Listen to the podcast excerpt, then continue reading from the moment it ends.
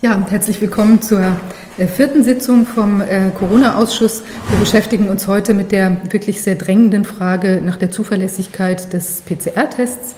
Ähm, und wir wollen uns erstmal mit der Funktionsweise insgesamt auseinandersetzen und dann auch weitere Fragen stellen. Ähm, wir haben Gäste dazu, komme ich gleich äh, darauf zu sprechen, wer das ist. Ich möchte ganz kurz noch ein paar Sachen vorab sagen.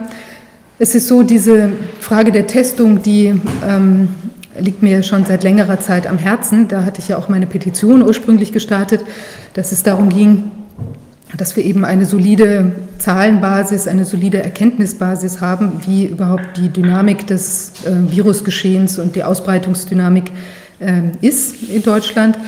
Und diese repräsentative Studie, die ich da gefordert hatte in meiner Petition, die gibt es auch bis heute nicht in der von uns oder mir angedachten ähm, Form.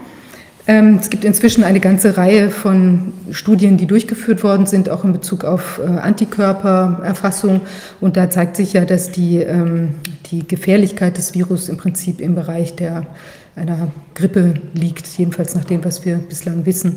Da gibt es eine ganz große äh, Vielzahl an Studien, das werden wir auch verlinken, eine Übersicht ähm, über diese, diese ganzen Studien, die da inzwischen, in der Zwischenzeit gelaufen sind. In Bezug auf den PCR-Test äh, gibt es auch generelle Bedenken, inwieweit der eben in der Lage ist, überhaupt ähm, äh, zu erkennen, was für, also wie das, ob da überhaupt infektiöses Material vorliegt, weil er eben durch seine, werden wir gleich genauer noch hören zu, durch seine ähm, Replikation da eben ganz kleine Viruspartikelchen, äh, möglicherweise auch nur ausgeschiedenes oder Restmaterial eben erwischt und man deshalb gar nicht klar sagen kann, ob da tatsächlich eine Infektion, in dem also eine aktive Infektion sozusagen ähm, vorliegt. Also das gibt da ganz viele verschiedene Aspekte, auf die wir zu sprechen kommen werden. Ich möchte noch auf eine Sache hier vorab verweisen, das haben wir ähm, auch verlinkt. Das ist eine, ein Ringversuch, den die äh, deutsche Akkreditierungsstelle gemacht hat. Die hat an äh, Labore Tests geschickt, ähm, also Proben geschickt, und zwar einige mit dem Virus versetzt und die anderen waren mit einem harmlosen Coronavirus versetzt und es gab auch eine Lehrprobe und da haben sich eben interessante Erkenntnisse daraus ergeben, dass bei der Lehrprobe nur 1, da waren 1,4 Prozent falsch positiv und bei einem ähm, Test, der mit einem harmlosen Coronavirus versetzt war, gab es 7,6 äh, Prozent äh, positive Ergebnisse. Das kann man alles nachlesen, ist auch jeweils noch äh, im, hinten im Teil, sollte man sich genau anschauen auch welche Tests dann von welcher Firma da entsprechend ähm, äh, aufgefallen sind. Und da möchte ich noch mal kurz anschließen an, unseres, an unser Gespräch gestern mit den, Italiener, mit den Italienern, die ja darauf hingewiesen hatten, ähm, dass sie da auch viele äh, positive Testergebnisse hatten. Und in Italien ist äh, insbesondere die, ähm, ein, der Test einer, einer türkischen Herstellerfirma ähm, die heißt, ich glaube, Anatolia Geneworks ähm, verwendet worden. Und hier in diesem, zumindest in diesem Instant, ähm, äh, dem Ringversuch, hat die sehr schlecht abgeschnitten, eben mit, mit ähm, 25 bis, bis 40 Prozent falsch positiven Ergebnissen. Also teilweise, also bei einigen, äh, also bei, bei den falsch, bei, bei den nicht mit dem SARS-Virus, SARS-CoV-2-Virus versetzten Proben.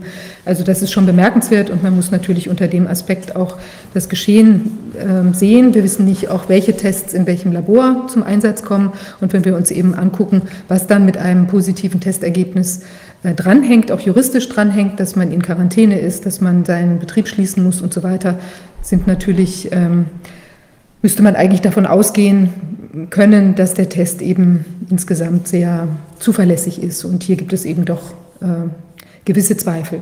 Aber jetzt möchte ich diese, die Fragen sozusagen an die Spezialistin ritten, retten, äh, richten und ich begrüße die Frau äh, Professor Kämmerer. Sie ist Virologin und Immunologin und steht uns heute für ein Gespräch äh, zur Verfügung. Dann ich gebe mal an Herrn Dr. Wodak, er kann dann auch zu den, wir haben Grafiken vorbereitet, die auch verlinkt sein werden. Ja, guten Morgen, Frau Professor Kämmerer. Hallo, Herr Budakuschi. Das ist schön, dass Sie äh, sich bereit erklärt haben, so fachliche Fragen mit uns zu besprechen. Denn Sie haben da eine langjährige Erfahrung im Umgang, im praktischen Umgang auch mit der Diagnostik und mit der Bewertung auch von immunologischen Befunden. Und das ist ja ganz wichtig, weil wir auf der Basis dieser immunologischen Ergebnisse und der Tests, die es da, die es da gibt, gibt ja verschiedene Möglichkeiten, äh, dann auch Entscheidungen zu fällen haben, dass die Gesundheitsämter laufend Entscheidungen fällen, sodass man manchmal den Eindruck hat, äh, dass das Bewusstsein, was diese Tests eigentlich bedeuten, nicht so richtig entwickelt ist. Und äh, das ist ja, hat ja für unsere ganze Wirtschaft und für die, für die Schicksale der Menschen, die ihre Arbeit verlieren und naja, das hat für alle sehr, sehr viele Auswirkungen. Ja, ja, wobei bisher ja überwiegend eben die schon angesprochene PCR-Diagnostik gemacht werden, was ja kein immunologischer Test ist, sondern nur ein Nukleinsäurenachweis. Ja. Ich, dann, ich finde es mal ganz, ganz wichtig, dass man das nochmal herausstellt, denn dieser PCR-Test, der multipliziert ja nur ein bestimmtes, eine bestimmte Sequenz von definierten Molekülen. Und vermehrt, ja, der, vermehrt, der multipliziert nur einen kleinen Genabschnitt aus einer ausgewählten Region des Virus, ähm, ohne sagen zu können, ob das Full-Length-Virus überhaupt vorhanden ist. Das ist, glaube ich, wichtig zu wissen. Also auch wenn da Trümmer sind, würde es das merken. Würden die gemessen werden. Also wenn das, Virus, wenn das Virus nicht mehr ganz vorhanden ist, sondern nur noch Teile davon, und es wären diese Teile, dann würde es auch positiv anzeigen. Wenn genau diese Teile noch intakt vorhanden sind als Fragmente, die sind ja sehr klein, die da nachgewiesen werden, dann würde das genauso noch nachgewiesen werden, exakt. Mhm. Und das, das heißt ja dann noch gar nichts, was irgendwelche körperlichen Reaktionen angeht. Das heißt, da, da misst man nichts, was mit dem Menschen passiert, sondern da misst man nur, da liegt so ein Teil rum. Sie messen ausschließlich, ob da noch eine Nukleinsäure vorhanden ist, genauso wie die Forensiker zum Beispiel nachweisen, ob da irgendwelche Genspuren von, von irgendjemanden vorhanden sind, was aber nichts mit lebenden Zellen, aktiven Viren oder irgendeiner Krankheit zu tun hat. Also dieser Test kann keine Infektion nachweisen. Denn die Infektion ist ja, ja, die Infektion ist ja die Reaktion des Körpers. Das ist jetzt wirklich, wirklich wichtig. Ja. ja. Also der Effekt der PCR kann nachweisen, dass die Nukleinsäure dieses Virus, wenn der Test ausreichend spezifisch ist, in dem Patienten gefunden wird. Kann aber noch nicht sagen, ob das Virus replikationsfähig ist, also sich in dem Wirt tatsächlich vermehrt und kann auch nichts darüber aussagen, ob der Patient ursächlich dann krank wird mit diesem Virus. Ja. Es ist eine Korrelation. Wenn jemand krank ist, die Erkältungs- oder die Krankheitsanzeichen hat und eben einen sehr hohen Nachweis für die Nukleinsäure hat, dann ist die Wahrscheinlichkeit schon sehr groß, dass das Virus ursächlich dabei ja. ist. Aber die vielen, die positiv sind, ohne Symptome, da kann man gar nicht sagen, sind die wirklich mit einer großen Viruslast befallen oder nicht. Ja, eigentlich könnte man da ja noch nicht mal sagen, sie seien infiziert, weil Infektion ist ja immer die Reaktion des Körpers. Richtig, die haben praktisch auf der Oberfläche des Abstriches ist diese Virus-RNA. Das heißt noch nicht, dass es in den Zellen drin ist und das heißt eben auch noch nicht, dass da ein intaktes lebende, also lebend ist ein Virus ja sowieso nicht, aber ein vermehrungsfähige Viruslast vorhanden ist. Das, ist der das kann man mit dem Test so nicht nachweisen. Ja. Das ist der PCR-Test.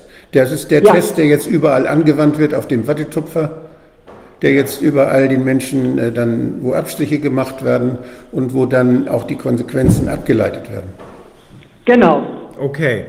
Ähm, Frau Professor Kämmerer, das ist eine aus meiner Sicht jedenfalls wahnsinnig wichtige Information, die, glaube ich, 99,9 ähm, Prozent der Weltbevölkerung, die jetzt äh, versuchen, sich verzweifelt irgendwelche Masken aufzusetzen, nicht bekannt ist.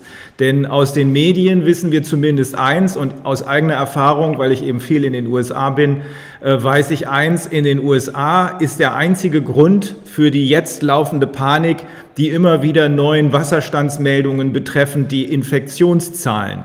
Und wenn es, habe ich das jetzt richtig verstanden, dass diese PCR-Tests, wie wir sie jetzt gerade, äh, Dr. Wodak und Sie sie uns gerade beschrieben haben, äh, benutzt werden, dass diese Tests äh, zwar, wenn sie positiv testen, na, den Nachweis darüber erbringen, dass es irgendwelche Moleküle gefunden hat oder auch äh, Trümmer davon, aber jedenfalls noch nicht notwendigerweise den Nachweis dahingehend, dass hier eine Infektion stattgefunden hat.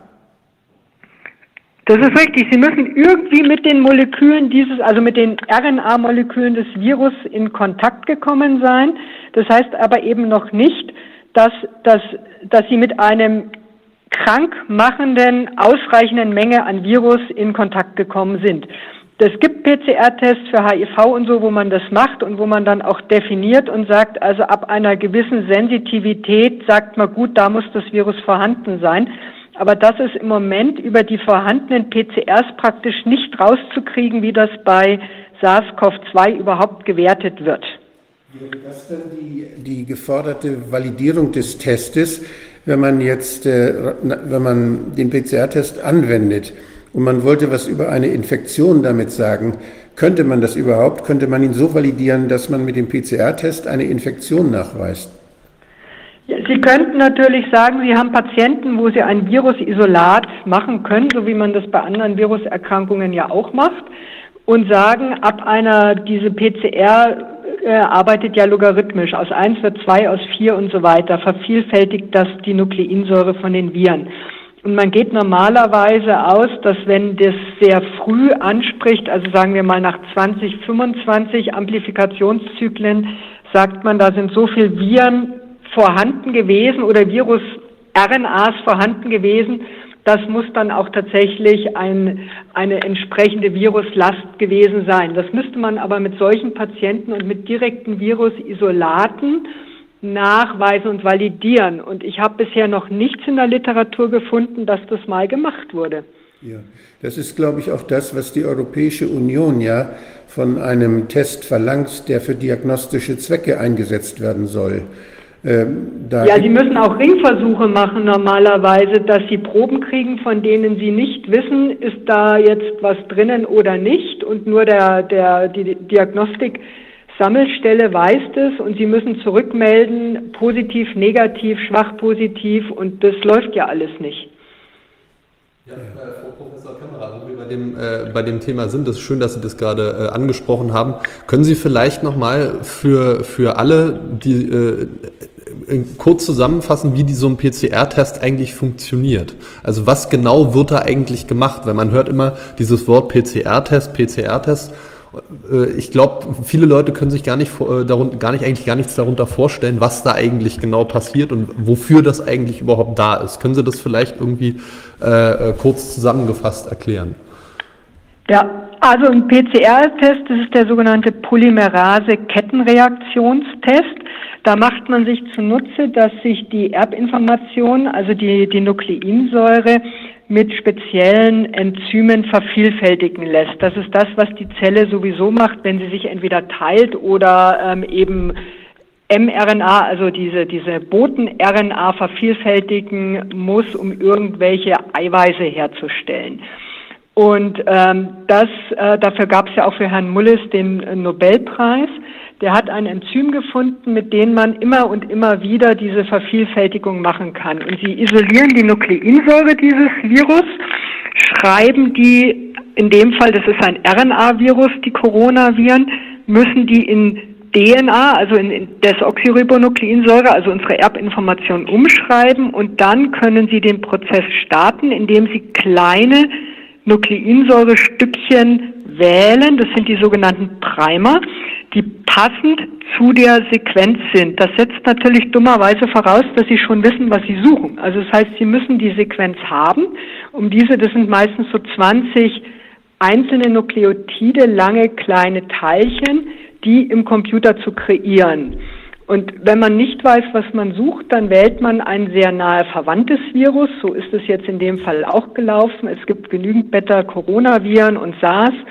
Ähm, und dann hat man gesagt, welche Regionen dieser Viren, aller bisher bekannten Viren, sind sehr ähnlich. Und da sucht man sich dann diese quasi Erkennungsmusterstückchen, zwei Stück, die sind im Abstand voneinander von ja, zwischen in dem Falle jetzt 80 und, und 200 Nukleotide. Und da an diese kleinen Stückchen, wenn die jetzt speziell an die erkannte Sequenz binden, da kann dann dieser Vervielfältigungsprozess starten. Und die in den modernen Diagnostiktests verwendete Systematik ist so, Sie haben ein drittes Stückchen, was in der Mitte des zu vervielfältigenden Genabschnittes liegt. Der ist mit einer Fluoreszenzfarbe markiert. Und jedes Mal, wenn Sie diese, sagen wir mal, die, die SARS-CoV-2-Stückchen vervielfältigen, wird dieses dritte Stückchen wieder abgebaut. Dann gibt es ein Farbsignal dann geht der ganze Prozess wieder von vorne los. Alle drei Stückchen hängen sich an die neue Nukleinsäure dran. Dieses Enzym arbeitet sich wieder drüber hinweg. Das ist wie so ein Reißverschluss, der immer hin und her geht und dabei jedes Mal sich verdoppelt. Und dann gibt es wieder ein Farbsignal und so weiter. Und dieses Farbsignal bei den modernen Geräten wird erkannt. Und je früher Sie gut nachweisbare Farbsignale haben, umso mehr vervielfältigte Nukleinsäurestückchen haben sie in der Probe drin. Und man sagt, wenn die also nach zum Beispiel 25 solchen Wiederholungen kommt, habe ich sehr, sehr viel Nukleinsäure drin gehabt und sage also, die Probe ist positiv. Und wenn die erst nach 40 Zyklen oder so kommt, dann sage ich, oder oh, das ist falsch negativ, da kann zufällig irgendwas passiert sein. Okay. Also das ist alles, was der Test, wenn er positiv anzeigt, eigentlich an Informationen mitteilt. Richtig. Mhm. Aber nicht, ob Der zeigt mir, wie früh, dann kann ich rückwärts rechnen, wie viel, das wurde ja in diesem Original Corman Paper zum Beispiel gemacht, die dann sagen, also ich kann rein theoretisch mit der ersten PCR, die da publiziert wurde, rein theoretisch 3,9 Moleküle Virus nachweisen. Mhm. Für mich als Jurist, ich habe zwar früher viel Medizinrecht gemacht, aber ich habe null Ahnung äh, von diesen Dingen. Für mich als Jurist ist entscheidend, dass das alles ist, was dieser Test, wenn er positiv testet, mitteilt, dass es also gerade nicht bedeutet, dass jemand infiziert ist, auch nicht, dass er erst recht nicht, dass er krank ist und schon gar nicht, dass er tot ist. Ne? Sie können mit diesem Test nur nachweisen, dass da die zu vervielfältigenden Stückchen des Virus in dem Abstrich des Patienten vorhanden sind. Mehr nicht. Das Sie können damit noch nicht sagen, eben, dass es ein krankmachendes oder überhaupt äh, ansteckendes, vervielfältigbares Virus ist. Das muss man postulieren. Ja, und das ist mir wichtig, weil ich glaube, dass die Mehrzahl der Bevölkerung, die Mehrzahl auch der Zuhörer und Zuschauer hier ähm, zwar beeindruckt sind davon, äh, wie das Ganze technisch in Anführungsstrichen funktioniert, aber ich glaube, dass für die Mehrzahl der Zuhörer und Zuschauer das Ergebnis wichtig ist. Und das Ergebnis lautet für mich, wenn ich das nicht vollkommen falsch verstanden habe, dass die ganzen Positivtests, die jetzt aus den USA als Wasserstandsmeldungen rüberschwappen, in Wahrheit nichts darüber aussagen, ob diese Leute tatsächlich infiziert oder gar krank sind. Das ist richtig. Wenn die, wobei mit einer Einschränkung, wenn diese PCR sehr früh anspricht, können Sie schon davon ausgehen, dass diese Leute tatsächlich Viren haben. Das ist einfach eine Problematik, wo man den sogenannten Cut-off setzt. Mhm. Und der ist halt in den Arbeiten meistens nicht definiert. Dieser CQ-CT-Wert, so heißt es, der müsste zwingend mit angegeben werden. Es ist wird nie bekannt gegeben, mit welcher PCR, unter welchen Bedingungen werden diese positiven Ergebnisse erarbeitet. Und deswegen kann man die absolut nicht bewerten, was daraus gegeben wird. Das ist wie Kaffeesatz lesen. Also mit anderen Worten, es, es wäre sinnvoll, diese Zahlen danach aufzuschlüsseln, äh, wie schnell der Test zum Beispiel bei, bei bestimmten Personen angesprochen hat. Aber die, die, die bloße Information, bei so vielen Personen hat der Test angesprochen, ist im Prinzip wertlos. Ja, dann gab es doch, dann gab es doch diese Sache, dass äh, da mal nachkontrolliert wurde, dass zum Beispiel im Vogelsbergkreis, da hat der, der Amtsarzt, der hat dort äh, 14 Positive dann gezählt im PCR-Test und hat aber, die waren alle gesund, hatten keine, hatten keine äh, Symptome und dann hat er das sicherheitshalber doch nochmal nachtesten lassen. Und was wird denn danach getestet? Die waren dann alle negativ. Wie kann das sein? Ja, das, also da gibt es verschiedene Möglichkeiten. Die eine Möglichkeit ist natürlich, dass ein zweiter, also PCR-Test verwendet wird. Ursprünglich sollte es ja so sein, dass drei verschiedene Genabschnitte vervielfältigt werden und nur wenn mindestens zwei davon ein deutliches Signal geben, kann man sagen, derjenige ist positiv. Wenn der Test, da gibt es ja jetzt inzwischen x kommerzielle Tests, wenn der eine Test positiv ist, kann trotzdem der zweite Test negativ sein und der dritte Test negativ sein. Ähm, und wenn der Amtsarzt jetzt gesagt hat, oh, diesen Test traue ich nicht, ich nehme einfach einen anderen Test, der andere Regionen vervielfältigt und die sind plötzlich alle negativ, dann kann das durchaus heißen, dass halt der erste Test falsch positiv war. Also kann das, der, der Test, der in Deutschland am meisten verwendet wird von der Charité, der, hat, der wird ja auch gesagt, dass der auch andere vorherige SARS-Viren, bei Fledermäusen zum Beispiel, dass er da auch positiv anschlägt. Das heißt. Das steht ja in der Originalpublikation sogar drinnen. Ja. Und, das äh, haben die ja publiziert, dass das so ist. Genau. Und wenn, wenn wir jetzt äh, plötzlich im Abwasser in Barcelona positive Tests finden, und ich, eigentlich müsste man ja davon ausgehen, so ein, ein SARS-Virus, was in, in, in Wuhan dann plötzlich aufgetaucht ist, angeblich total neu, äh, das müsste man doch irgendwie dann vergleichen mit alten SARS-Viren. Und kann man das? Dann gibt es dann da eine Übersicht über alle SARS-Viren, die in Europa so rumkreuchen und die, in, die, die da möglicherweise durch den Test dann positiv gefunden werden. Wie sicher ist denn das, dass man überhaupt das, oder anders gefragt, die vielen Tests, die es gibt, wenn man die jetzt die werden überall angewendet, messen die alle dieselben Viren oder kann das auch sein, dass die unterschiedliche Viren messen? Das kann natürlich sein. Wir erfahren ja nicht, was diese Tests alle genau nachweisen. Wir erfahren ja nicht die Sequenzen und man kann das dann ja nicht in den entsprechenden Genbanken überprüfen. Das sind ja kommerzielle Tests überwiegend und solange nicht die genauen Sequenzen der verwendeten Primerproben angegeben wird, werden Sie nie eine Chance haben zu überprüfen, was es ist. Eigentlich müssten Sie ein sogenanntes Panel von allen Viren haben. Keine Ahnung, die Charité müsste das eigentlich haben und die Tests über alle vorhandenen Viren laufen lassen, also über alle vorhandenen nahe verwandten Coronaviren, egal ob jetzt Fledermaus oder Mensch oder Schwein oder Rind oder Kamel oder Katze. Und dann schauen, welcher Test erkennt nur ganz spezifisch SARS-CoV-2 und die anderen nicht. Das ist natürlich riesen viel Arbeit, aber das wäre eigentlich zwingend nötig, um so einen Test zu validieren. Also eine Publikation, die das gemacht hat, ist mir bisher noch nicht bekannt. Aber dieses SARS-CoV-2-Virus, das ist ja durchsequenziert. Das wissen, das kennen wir in allen ja, 30.000. Ja, da gibt es viele Sequenzen, ja.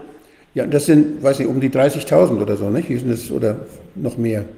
Das soll ja oh, ich ich habe jetzt den Überblick verloren, ja. aber das waren am Anfang war es eine aus Wuhan und eine aus Frankfurt und danach ist es ja explodiert, weil heutzutage die Sequenzierung ja kein Problem mehr darstellt. Und die ändern sich ja auch dauernd, nicht? Das heißt, das heißt, dass wenn wir sagen, wir messen jetzt, wir suchen ein Virus, das ist ja das SARS-CoV-2-Virus, das suchen wir, das ist die Gefahr, das wird uns immer so gesagt.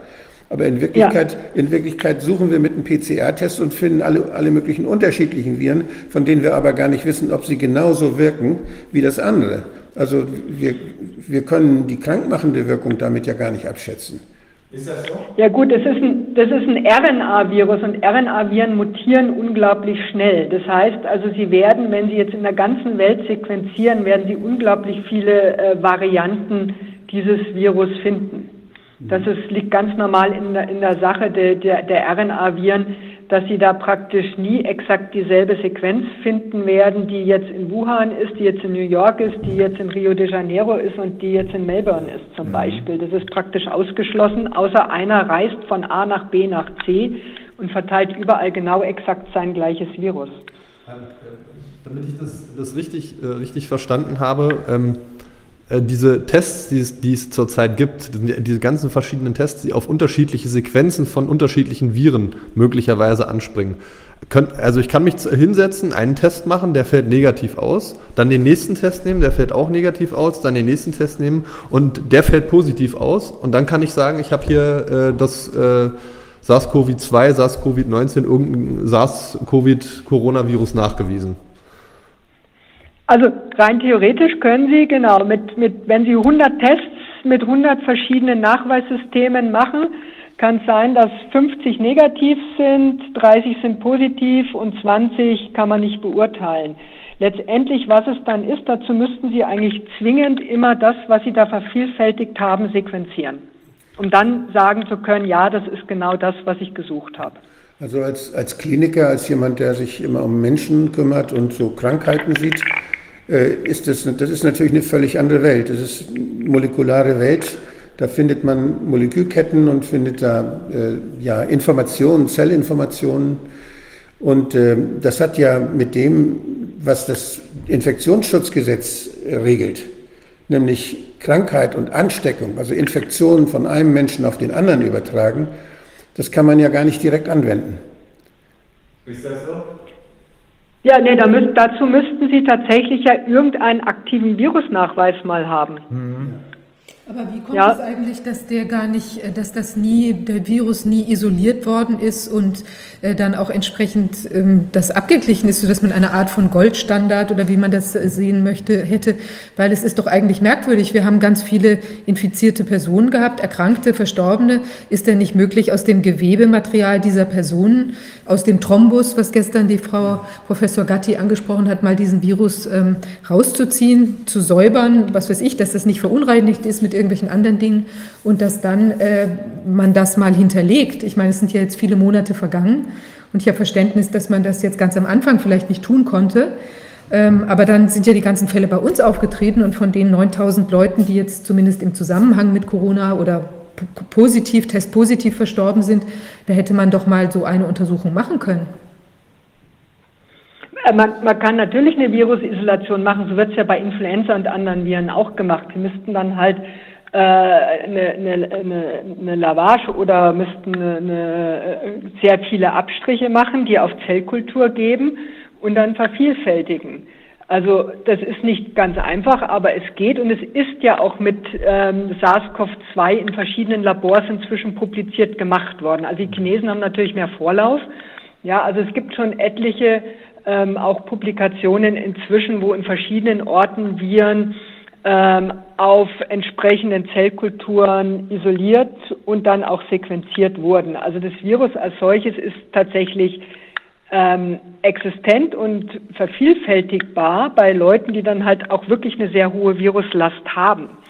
Ähm, das Problem ist aber, die müssen sie ja erstmal erwischen, diese Leute, die so viel Viren haben, dass sie die daraus isolieren können. Ein positiver PCR-Test ohne Symptome reicht da nicht. Die müssten dann schon richtig krank sein und sie müssen in der aktiven Phase erwischen, um daraus Viren zu isolieren. Das ist für uns wirklich wichtig. Also äh, ich habe in Erinnerung, dass ich ähm, aus, von dem Charité-Test gelesen habe, der glaube ich im Januar oder so entwickelt wurde dass man ja. an der Charité so, also ich sage es jetzt mal laienhaft juristisch, so ein bisschen rumgeprobt hat und dann so eine Art, ich glaube, es wurde auch so formuliert, so ein educated guess, also so gedacht hat, das könnte so passen und dann das, was man als Test zusammengefummelt hatte, ich sage es nochmal nur laienhaft, ich meine das nicht bösartig, nach Wuhan geschickt hat und gefragt hat, hier passt das so ungefähr auf das, was ihr da gefunden habt. Und das wurde bejaht und seitdem wird dieser Test hier in Deutschland, wenn ich mich nicht vollkommen irre, überwiegend benutzt, um zu sagen, oh, oh, oh, wir haben schon wieder äh, fünf neue Infektionen und so weiter. Das, äh, oder habe ich das falsch in Erinnerung? Ich, ich weiß, dass ich es jetzt laienhaft formuliert habe, aber so ungefähr habe ich es gelesen und so ungefähr habe ich es verstanden. Kommt das so ungefähr hin? Das, ist ja genau das, was in der Publikation steht. Die haben ja über, da steht sogar drin, über Social Media erfahren, dass da ein Virus grassiert, mhm. haben dann gefragt, was könnte das sein? Ja, könnte ein Coronavirus sein. Dann haben sie sich an die Genbanken gesetzt und haben gesagt, na ja, dann äh, das ist die kleinste, der kleinste gemeinsame Nenner aller vorhandenen Viren. Das könnte schon passen und haben dann eben diese drei ähm, Genamplifikate kreiert und haben diese PCR dann hingeschickt. Das ist ja publiziert, ähm, Kormann et al. am 21. Januar. Das ist eine Publikation, die ist am 21. eingereicht, am 22. angenommen und am 23. publiziert. Kann man äh, nachlesen und da steht es genau drinnen. Und die haben, steht auch drin, extra diese Nachweistests so gemacht, dass sie, ich zitiere mal, alle asiatischen Coronaviren einschließlich der Fledermausviren erkennen. Also es war ein Suchtest. Eigentlich ist es völlig richtig. Man sucht erstmal, ob das ein Virus dieser Gruppe ist. Dann muss man das, was man gefunden hat, sequenzieren und sagen, so, jetzt habe ich die spezielle Sequenz.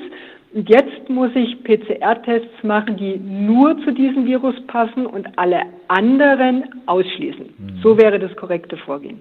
Okay, das ist aber nicht passiert, sondern wir haben mit diesem damals, ich sag mal, über den Daumen gepeilten Test seither gearbeitet ich weiß, dass es inzwischen auch andere gibt, also angeblich wohl über 300 in der ganzen Welt, vielleicht auch noch mehr. Aber vom Grundsätzlichen her ist hier in Deutschland mit diesem Test gearbeitet worden und der als Grundlage dafür genommen worden, beispielsweise äh, in Göttingen, wo ich lebe, nicht herkomme, aber lebe, oder äh, in dieser Fleischfabrik Tönnies oder hier in Berlin in einem Wohnheim, als Grundlage dafür genommen worden, da teilweise über Wochen den Laden zuzumachen. Als Jurist. Wenn als Jurist äh, kann ich nicht verstehen, dass auf einer so aus meiner Sicht vollkommen wackeligen Grundlage, die Grundlage sagt ja noch nicht mal was darüber aus, ob jemand wirklich infiziert ist, sondern nur darüber, wie wir eben besprochen haben, dass ein bestimmtes Molekül gefunden wurde. Ich kann nicht verstehen, dass auf einer derart wackeligen ba Basis juristische Entscheidungen solcher Tragweite getroffen haben. Fragen Sie sich das auch, äh, Frau Professor? Das, das ist ja das Problem. Als, als banaler kleiner Naturwissenschaftler versteht man das nicht. Ich bin ja auch jetzt kein Virusforscher mehr. Das ist ja schon eine ganze Weile her. Ja. Ähm, und habe mir dann gedacht, was ist da dran? Also da stimmt doch irgendwas nicht. Ja. Nur deswegen bin ich überhaupt auf die Idee gekommen, mich damit wieder zu beschäftigen weil es einfach, man kriegt einen Knoten im Gehirn, wo man sagt, das passt nicht zu den allem, was man mal so gelernt hat. Ja was da jetzt abläuft. Mhm. Ich möchte noch was fragen. Das ist genau das Problem. Und die Tatsache, dass wir, wir wissen nicht, mit welchen Tests gearbeitet wird. Wir wissen nicht, ist das noch der Original ähm, sogenannte Drosten-Test mit den drei, ähm, also Spike-Protein, Envelope-Protein und noch ein äh, Leserahmen. Oder ist der modifiziert worden? Was, die verwenden ja alle kommerzielle Kits und da wird nicht angegeben, was ist da jetzt drinnen.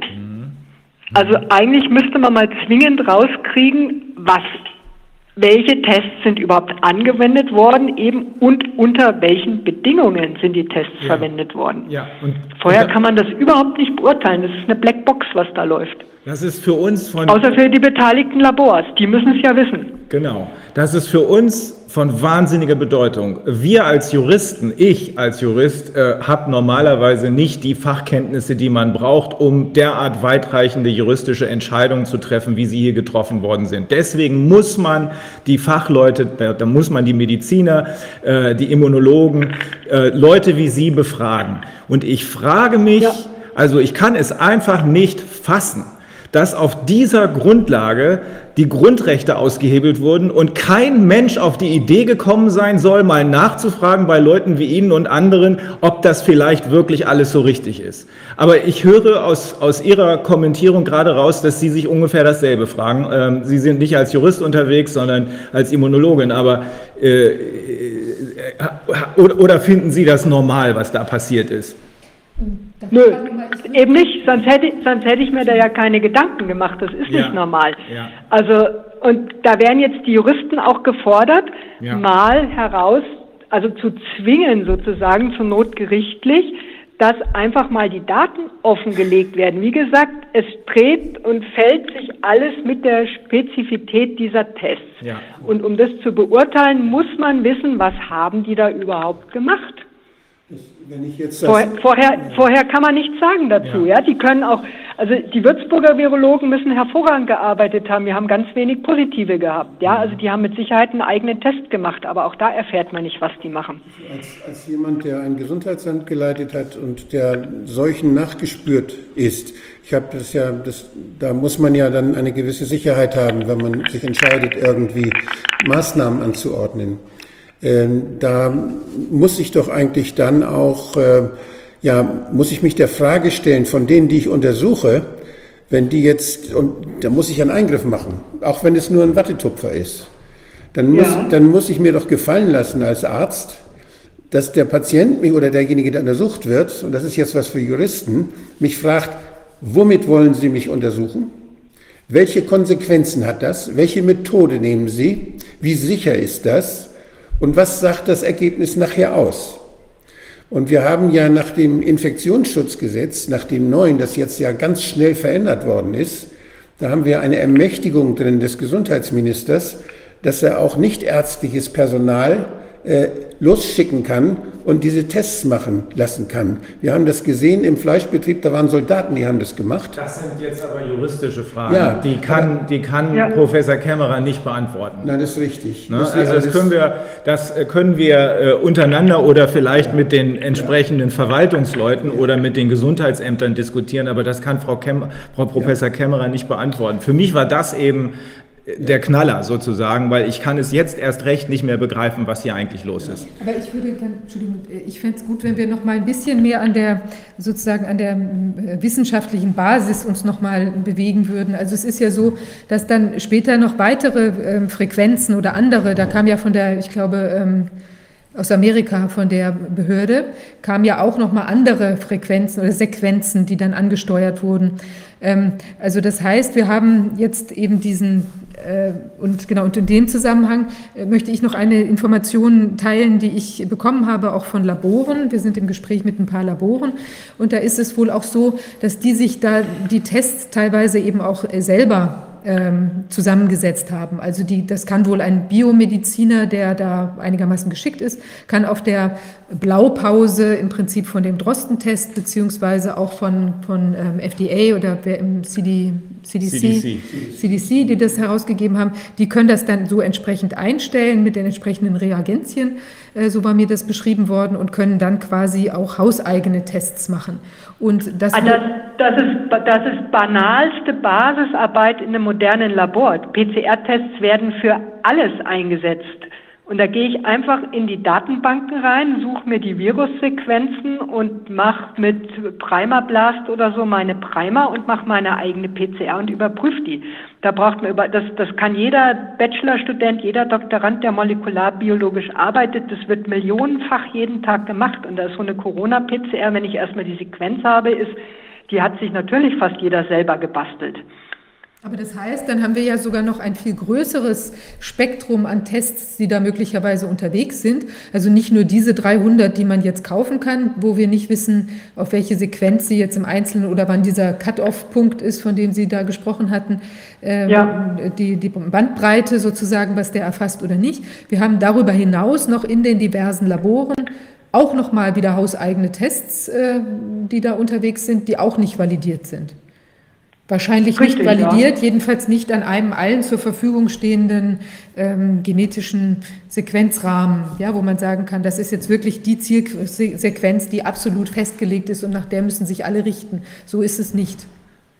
Stimmt Nee, das? Sie, Sie, und Sie werden ja auch diese eine Zielsequenz nicht haben, weil, wie ich vorhin schon gesagt habe, es gibt ja verschiedene Virusstämme und verschiedene Virusmutanten. Äh, Sie werden also nie das eine SARS-CoV-2-Virus mit einer feststehenden Sequenz finden. Das ist ausgeschlossen. Sie haben ja jetzt schon x Mutanten in den Daten, in den Genbanken drin. Ich habe noch mal eine, eine, äh, eine methodische Frage, weil als ich äh, gehört habe, dass eben diese Tests durchgeführt werden und aus den USA äh, diese, diese ganzen Schreckensmeldungen, so viele und so und so viele sind infiziert, ähm, ich habe mir dann gedacht, selbst wenn, also gehen wir mal davon aus, dieser, dieser Test, der da verwendet wurde, der, der ist zutreffend und der, der, der liefert ähm, äh, ver, verwertbare Ergebnisse. Ich habe mich halt gefragt, woher will man denn wissen, dass diese Ergebnisse, die produziert worden sind, unnormal sind? Also man müsste das ja, man müsste ja gucken, wie das in den Jahren davor gewesen ist, anhand äh, ungefähr der gleichen, ich sag mal, Bevölkerungsschicht, Bevölkerungsgruppe, die man getestet hat, um dann vergleichen zu können, ähm, ist das überhaupt unnormal, dass dieses Ergebnis dabei rauskommt. Verstehen Sie, was ich meine? Also ähm, ich habe das Ja. Gefühl, dass es da ja überhaupt keine Vergleichsgröße für gibt. Äh, können, Sie, können Sie mir da irgendwie Licht ins Dunkel bringen, dass ich das verstehe? Ist das normal so? Naja, Coronaviren haben ja nie jemanden interessiert. Das war ja das Problem. Also Coronaviren kommen ja jedes Jahr schon in den Grippewellen mit. Ja, das ist immer so, wird auch immer so bleiben, ähm, in leichten Varianten. Aber die waren halt immer, die werden immer als diese banale Erkältungsviren bezeichnet, zusammen mit den Schnupfenviren, den Rhinoviren und ein paar anderen. Die, die, da hat man gesagt, Erkältung kommt, Erkältung geht. Das interessiert halt keinen, dass es diese teure Diagnostik macht. Außer ein paar spezialisierten Gruppen, muss man ganz klar sagen. Hat Corona niemand auf dem Schirm gehabt, außer jetzt mal bei SARS und bei MERS. Und ähm, ansonsten, es gibt ganz wenige Daten dazu, die wirklich mal systematisch in den Grippewellen mit auch nach Coronaviren geschaut haben. Also da gibt es einfach nichts, weil die immer nur als sozusagen uninteressant gegolten haben, außer jetzt in der Tiermedizin, da sind sie wichtig. Sie, Sie haben ja eine Grafik auch bei Ihren Grafiken. Ich habe die jetzt hier gerade mal auf den Bildschirm geholt. Äh, da kann man sehen, da ist von 2005 bis 2017 sind da Coronaviren und der Anteil, prozentuale Anteil an den, an den Virus, äh, ja, Diagnosen, die man gefunden hat bei Atemwegserkrankten, äh, sind da dargestellt. Und da sieht man. Das sind die drei, Publik die drei Publikationen, da sind ja die Quellen immer genau. mit dabei, ja. Und da sieht man diese violetten Teile dieser Säulen, das sind immer die Corona-Anteile. Richtig. Und äh, diese, die haben sich, die sind mal ein bisschen größer, mal ein bisschen kleiner. Das geht natürlich dann immer zu Lasten der anderen. Das heißt, wenn das, ein, das eine Virus sich breit macht, dann haben die anderen weniger Platz so ungefähr. Und äh, ja. so geht das, so wechselt sich das in den Jahren immer so ein bisschen ab. Aber Corona ist immer dabei, ist nur nie gesucht worden. Es mit der Ausnahme dieser wenigen Stellen in der Welt, die das mal, die da auch Corona dabei hatten. Das Robert Koch Richtig. hat es nie dabei gehabt und ist erst im März diesen Jahres angefangen damit. Richtig, ja, weil es eben bisher immer als abgesehen mal von eben diesen zwei Fällen SARS und MERS immer als harmloses Begleitvirus ja. gewertet also, wurde. Deswegen ja, auch die, die respiratorischen Viren, die werden nur in den Sentinels gemacht, ähm, als, als Interesse sozusagen, aber man hat es eigentlich nie konsequent untersucht. Es war eigentlich immer nur als Beiwerk zur Influenza. Und wenn die Influenza halt mal stark war, gab es kaum Coronaviren, weil halt alle dann schon an Influenza erkrankt waren. Und wenn die Influenza versagt, ja, so wie dieses Jahr, dann gibt es halt mehr von den anderen Viren. Also dann kommen die besser durch, sagen wir es so. Krank werden die Leute so oder so. Können wir das nochmal nachfragen, bitte? Ja. Ähm, wenn ich die Grafik eben richtig verstanden habe, waren auch in den vergangenen Jahren immer Coronaviren dabei. Es ist äh, noch nie, wenn ich das ebenfalls richtig verstanden habe, bis jetzt nach diesem konkreten Coronavirus oder nach diesem, in Englisch heißt es ja Strain of the Virus, der soll ja ganz besonders sein, gesucht worden. Aber es kann sein, das ist meine Frage, kann es sein, dass auch in den Jahren vorher genau dieser Strain of the Virus auch schon dabei gewesen ist, den hat bloß keiner gesucht und deshalb auch keiner gefunden?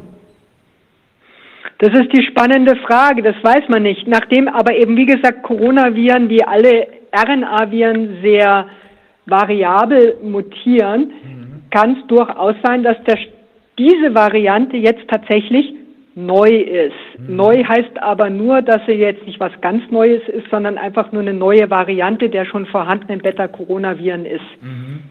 Dazu müsste man aber diese ganzen alten Proben nachuntersuchen können und nachsequenzieren können. Sonst wird man das nie herausfinden. Aber das ist möglich. Möglich ist es natürlich, ja. ja. Also ich meine, natürlich ist es immer eine Frage des Aufwands. Aber wir dürfen ja hier nicht vergessen, hier geht es nicht darum, das Betreten des Rasens ist jetzt mal für drei Tage verboten, das ist ja das beliebteste Spiel in Deutschland, sondern hier geht es diesmal um was wirklich Großes und wahrscheinlich darum, dass etliche Existenzen für immer vernichtet worden sind und nicht nur für ein paar Tage.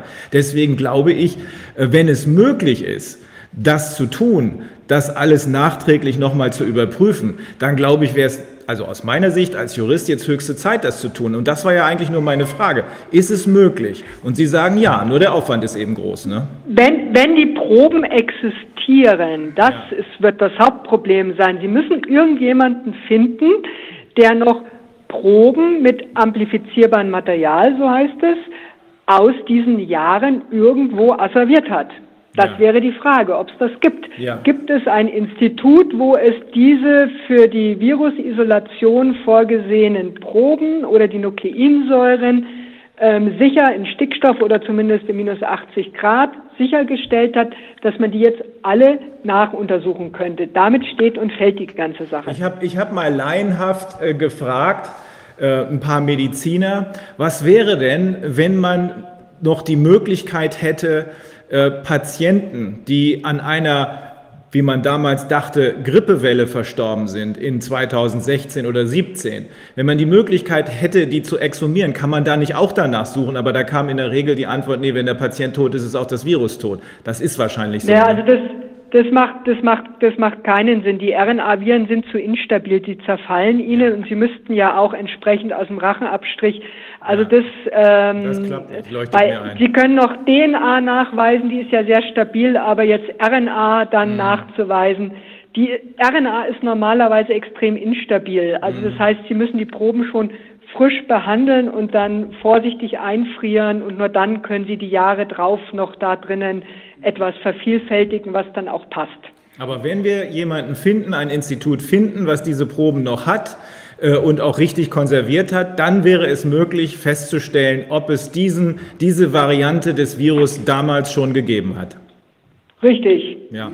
Da können Sie die Proben wieder auftauen und könnten dann ähm, mit verschiedenen PCRs nach sequenzierbaren äh, Sequenzen von der RNA suchen. Wäre das zum Beispiel, wäre das möglich oder denkbar, dass man bei den Abstrichen, wir sehen ja sonst immer in, auf Litfaßsäulen sehen wir immer, dass wir als äh, äh, Spender, als Gewebespender uns äh, melden sollen. Und da ist immer ein, Watte, Ja. ein Wattestäbchen abgebildet. Da gibt es eine Daten, Ja. da gibt es eine Datenbank, die diese Gewebespender äh, alle sammelt. Ja. Ist es dann möglich, dass man daraus vielleicht auch eine RNA dann noch nachweisen kann? Nee, ich fürchte nicht, weil die nämlich dann die erstens mal suchen die das HLA-Muster, also die zelluläre, eine spezielle zelluläre DNA. Und sobald die durchsequenziert sind, werden die Proben ja nicht mehr behalten, sondern die speichern ja nur die ähm, äh, gefundenen HLA-Typen in den Datenbanken drinnen. Es gibt dann zwar noch Blutproben, aber da sind ja, also wenn Sie sich als Spender typisieren lassen, geben Sie ja entweder Blut ab oder so ein Wattestäbchen. Ja, die Ja. Blutproben werden ja noch aufgehoben zur Nachtypisierung. Wenn jetzt, da bin ich überfragt, wenn es jetzt weggefrorene Wattestäbchen gäbe vom Racheabstrich aus der Grippezeit, die für die Typisierung für äh, äh, Blutspender, äh, Quatsch, Stammzellspender gemacht wurden, dann, wenn die gut weggefroren sind, dann hätte man eine Chance, aus diesen Wattestäbchen tatsächlich wieder RNA zu isolieren und zu schauen, ob da was drin ist. Und aus Dann könnte man als Vergleich Grippeviren, RSV, also das ganze Spektrum mitmachen, um zu sehen, ob das noch funktioniert. Und aus den, aus den äh, Blutkonserven, die es ja ganz massenhaft gibt, da hat man ja sehr viel Material. Da kann man wahrscheinlich nur äh, immunologische Tests machen, aber auch die, die RNA nicht mehr nachweisen. Ne? Äh, Also dazu müssten Sie schon eine massive Viremie haben. Also und diese RNA-Viren, die finden Sie normal ja nicht als Viremie in, im, im Ja. peripheren Blut, sondern die sind ja zellgebunden, spenden- üblicherweise an den nicht. Zellen, die den ACE2-Rezeptor zum Beispiel haben. Leute das heißt, wenn ja. Sie so eine Viremie in der Blutkonserve hätten, dann wäre das jemand, der nicht mehr zur Blutspende geht, weil er echt Genau. richtig, richtig, richtig krank wäre. Den würden Sie auch nicht annehmen da. Ne? Der würde mit Sicherheit nicht angenommen werden in der Blutspende, ja. also- Also ich weiß gar nicht, ob RNA-Viren so eine Viremie überhaupt machen können, dass man das, gut, HIV kann es machen, insofern mit entsprechend empfindlichen Tests, ja, aber ich denke, zielführend wäre das nicht. Also aus meiner Sicht, es gibt sicherlich Leute, die sich da besser auskennen. Können wir noch, wir sollten mal auch zur Immunologie kommen. Also wir haben jetzt ja diesen, den PCR-Test haben wir besprochen, aber es gibt ja auch jetzt einen ganz riesigen Markt und das wird ja auch, ich, ich lese es immer in den Börsenblättern, dass das entwickelt wird und dass das gewaltig wächst. Das heißt, das wird man uns überall andienen jetzt, dass man äh, sagt, jetzt wir wollen jetzt sehen, ob du sowas schon mal durchgemacht hast, also immunologische Tests. Wie sieht Genau, Antikörpertests, ja. ja. Was, wie ist es denn damit? Was haben die für eine Aussagefähigkeit? Was gibt es auch negative Antikörpertests und trotzdem hat man eine Corona-Infektion hinter sich gebracht? Also sagen wir so, Antikörpertest ist natürlich, ähm, was eine wirkliche Virusinfektion, weil die Frage am Anfang war natürlich aussagekräftiger als die PCR, weil der Körper mit Antikörpern nur reagiert, wenn er wirklich was hatte. Ja. Ähm, und die, wenn jemand eine ordentliche Infektion hatte, dann reagiert der erst das angeborene Immunsystem und dann kommt eben diese antikörpervermittelte ähm, erworbene Immunität und die bleibt dann eine ganze Weile bestehen. Das Problem ist jetzt, Coronaviren scheinen keine so massive ähm, antikörpergebundene Immunität auszulösen, weil die meisten schon vom angeborenen Immunsystem sozusagen vor Ort ähm, bekämpft werden. Und wenn die Antikörper aber bestehen, dann weiß man, man hat ordentlich was gehabt. Da kann man den Antikörpertitter bestimmen und das ist, wenn der Antikörper spezifisch ist, also wirklich dieses gesuchte Virus erkennt, dann kann man genauso wie bei Antikörpertests, wenn man eine Hepatitis-Impfung hatte und überprüfen will, ob die funktioniert hat oder so, oder ob man ähm, eine Erkrankung durchgemacht hat, dann ist es natürlich ein super Test, um zu sagen, der Patient hat wirklich eine Virusinfektion durchgemacht. Das finde ich ganz spannend, weil Sie sprechen von der angeborenen Immunität. Ähm, das ist ja auch, wenn man, wenn man, wenn man also jetzt Immunität von der Mutter kriegt, zum Beispiel, dann äh, ist das das eine, aber man ist ja auch in frühen, in, in der Kindheit, äh, da wird ja auch ganz viel gelernt und lernt das Immunsystem ja unheimlich viel kennen. Und ja. äh, wenn Coronaviren jedes Jahr in der Bevölkerung äh, sich schnell verbreiten, wie das ja anscheinend der Fall ist, dann kriegen Kinder das ja mit Sicherheit von Anfang an jedes Jahr mit. Das heißt also, dass wir, kann das sein, dass deshalb so wenig Leute ernsthaft krank werden, weil sie von Kindheit an schon jedes Jahr mit Coronaviren zu tun hatten und weil ihr Immunsystem so gut trainiert ist, Coronaviren abzuwehren, dass, dass sie das leicht wegstecken? Also das ist das eine, aber Sie sagen ja schon richtig, das Immunsystem ist trainiert. Das ist also immer das äh, nicht das angeborene Immunsystem, sondern das quasi erworbene Immunsystem. Das muss Kontakt mit etwas gehabt haben. Das angeborene Immunsystem, das hat nichts mit Antikörpern zu tun, sondern das angeborene Immunsystem, das ist sozusagen die erste Linie der Immunzellen, die wir haben. Das sind die äh, Monozyten, Makrophagen, dendritischen Zellen, die zytotoxischen Zellen, die Killerzellen, die unspezifisch quasi auf einen eindringenden Krankheitserreger sofort reagieren. Ansonsten würden wir ja alle sterben, weil bis sich die Antikörper bilden, wären wir alle schon tot, wenn der Virus oder das Bakterium äh, aggressiv wäre. Das heißt, unsere erste Verteidigungslinie im Körper ist die eben die angeborene Immunität, die nicht antigenspezifisch arbeitet, sondern die zum Beispiel arbeitet, da passt ein Muster nicht oder da gehen Zellen zugrunde und dann sofort angreift. Und diese erworbene Immunität, das ist das, was wir als Kinder schon lernen, indem wir verschiedene Virusinfekte durchmachen und dann entstehen diese Memory-Zellen, die die Antikörper bilden. Und wenn dann wieder ein ähnlicher oder der gleiche Erreger kommt, dann werden die sofort hochgefahren und pusten die Antikörper aus und dann wird der Erreger, egal welcher Art, von den speziellen Antikörpern sofort gebunden, damit er dann wieder von den Killerzellen und von den Fresszellen erledigt werden kann. Also angeborene Immunität sind ein ganz anderer Zelltyp als die erworbene Immunität, die dann über Antikörper arbeitet.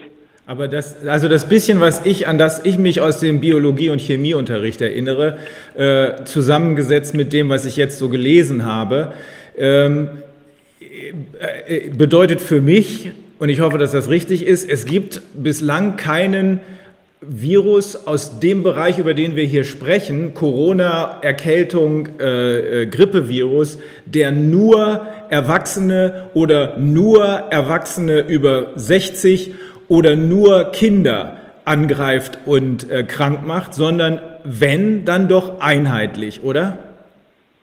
Äh, warum sollte ein Virus nur eine bestimmte Altersgruppe wählen? Ein Virus geht über spezielle Andockstellen in Zellen rein und da ist es völlig wurscht, ob das Kind jetzt ein Monat alt ist oder ob das jemand mit 100 Jahren ist. Das Einzige, ob dieses Virus sich im Körper vervielfältigen kann, hängt von dem Immunsystem des Betroffenen ab. Und wenn ein Kind natürlich mit drei Jahren sich in der Krippe äh, jedes Jahr fünf neue Viren holt und dauerkrank ist, dann kennt das Immunsystem diese Viren und dann wird es irgendwann halt nicht mehr krank, weil sofort die Immunität greift. Aber Viren selber sagen nicht, oh, der Patient ist jetzt 82, jetzt greife ich mal an und der ist erst 50, da greife ich nicht an. Das ist den Viren völlig egal. Die fragen nur danach, kann ich andocken, kann ich mich in den Zellen vermehren. Das Alter ist völlig wurscht. da, meine Frage geht jetzt dahin weiter. Wenn es so ist, dass so ein Virus eigentlich nur einheitlich angreift, und wenn es außerdem so ist, wie im Moment jedenfalls Stand der Wissenschaft zu sein scheint, dass Kinder so gut wie gar nicht betroffen sind, heißt das dann nicht auch, dass dieses Virus, dass, dass hier offenbar eine Grundimmunität so, diesen Begriff habe ich jedenfalls in letzter Zeit dazu immer gehört, dass es hier sowas wie eine Grundimmunität innerhalb der Bevölkerung gibt ähm, und dass die schwerwiegenden, die einzelnen schwerwiegenden Fälle, von denen wir gehört haben, möglicherweise immer schon da gewesen sind, auch im Zusammenhang einer normalen Grippe, aber nicht notwendigerweise was mit diesem neuen Virus zu tun haben. Also sie haben immer eine Grundimmunität und ob sie krank werden mit einem Erreger oder nicht, hängt zum einen von der Aggressivität des Erregers ab, dann würde er aber eben nicht unterscheiden und hängt von ihrem persönlichen Immunstatus ab, wie schnell sie darauf reagieren können. Mhm. Wenn jemand immunsupprimiert ist und es sind halt die, die üblichen jetzt sagen wir mal Covid-Verstorbenen, die ja häufig sehr alt und multimorbid waren, ja. die haben halt einfach ein ganz, ganz schlechtes Immunsystem und die, die pustet jedes Virus um. Ja, wenn die keine äh, Immunantwort mehr aufrechterhalten können oder die fehlgesteuert ist, dann hat das Virus halt leichtes Spiel. Und bei den Kindern und bei, bei normal gesunden funktioniert halt das Immunsystem, sonst wäre die Menschheit schon längst ausgestorben mhm. und kann halt dann den Erreger, wenn es jetzt nicht irgendeine ganz aggressive Sache ist, ziemlich schnell in den Griff kriegen. Mhm.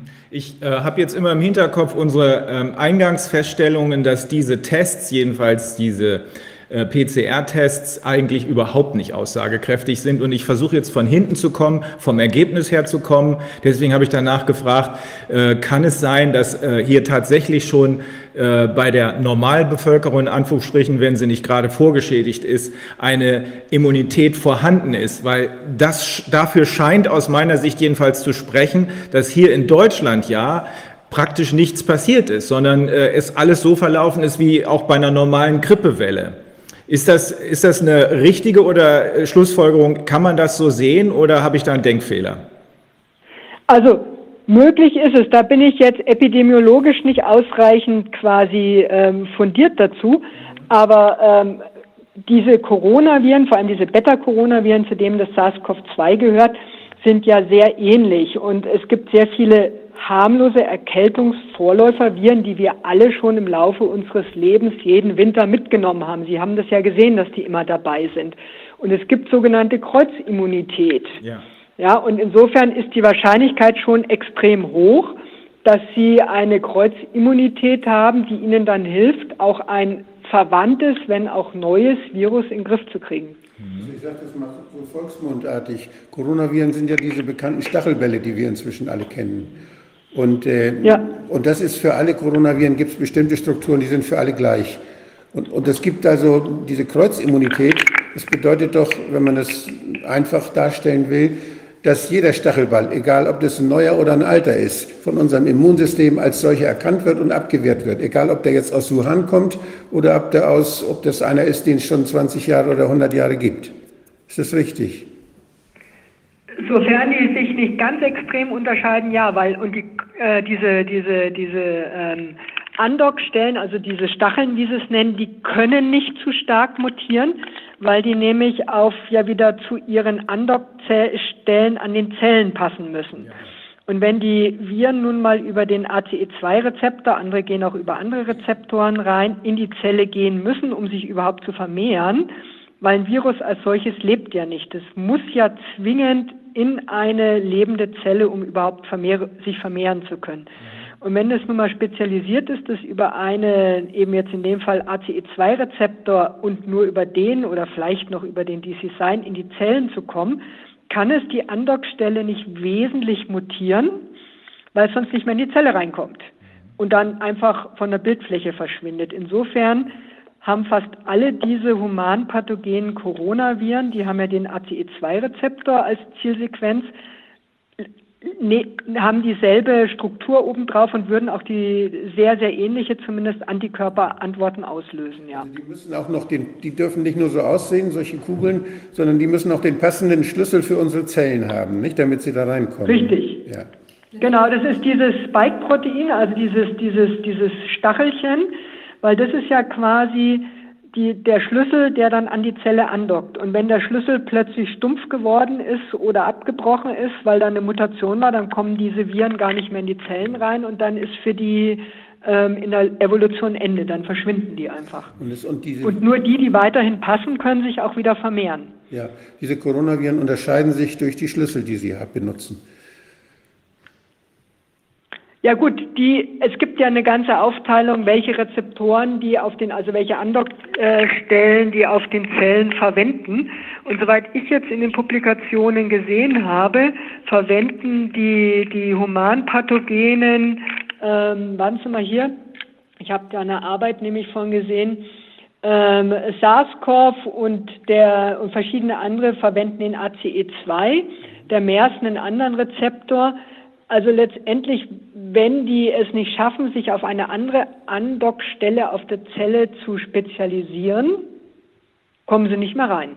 Und deswegen ist diese Andockstelle meistens extrem konserviert, also bleibt sehr lange erhalten. Wir hatten, wir hatten doch in der Vergangenheit schon diese vier herkömmlichen Corona-Tests, die auch in der Pädiatrie und in der Medizin benutzt wurden, wo man Coronaviren nachweisen konnte. Vier verschiedene Typen.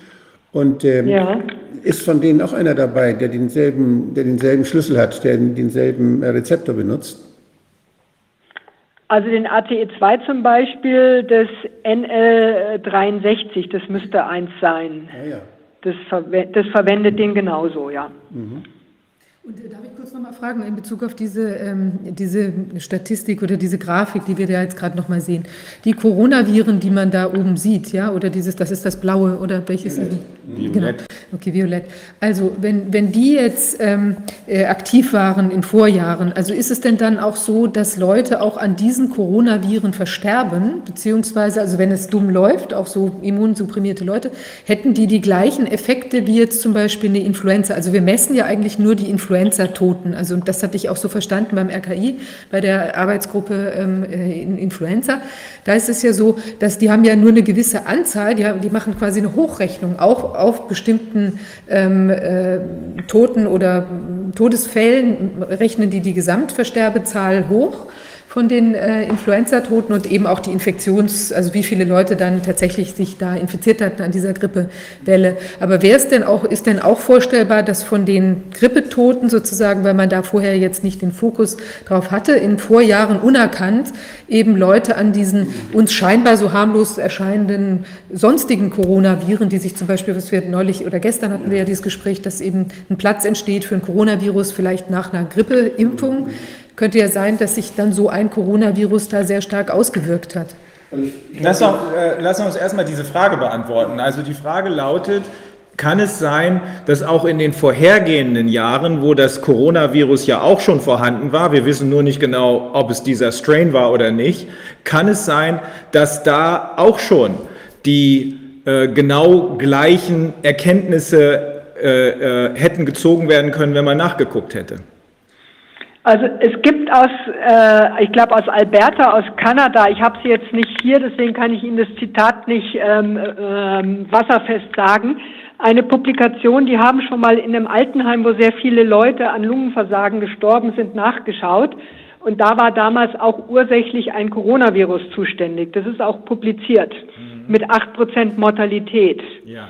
Also es ist schon immer wieder aufgetreten, dass auch Coronaviren oder auch Parainfluenza-Viren, Adenoviren, ähm, die die Lunge befallen, alle mehr oder weniger klinisch, da müssten Sie aber die Ärzte eher fragen, dasselbe Bild machen, dieses schweren Lungenversagens, ähm, wo die Leute dann sterben, aber wo letztendlich unterschiedliche Viren dasselbe Krankheitsbild machen. Das wäre, das wäre nämlich jetzt auch meine Frage gewesen, weil das war ja eine der Sachen, kann ich mich noch sehr gut daran erinnern, ähm, als, als die Sache schon ein bisschen angelaufen ist, dann wurde gesagt, ja, schaut euch mal diese äh, diesen bei den schweren Verläufen an und das ist ja ganz anders als, als eine Grippe. Da, da sterben die Leute an Lungenversagen, da haben die ganz schwere Atemprobleme und das ist dann eine Problematik und das wurde dann so äh, verkauft, das ist jetzt was ganz Neues. Ähm, das hat es vorher so noch nicht gegeben, aber wenn ich das richtig verstanden habe, ist das nicht der Fall.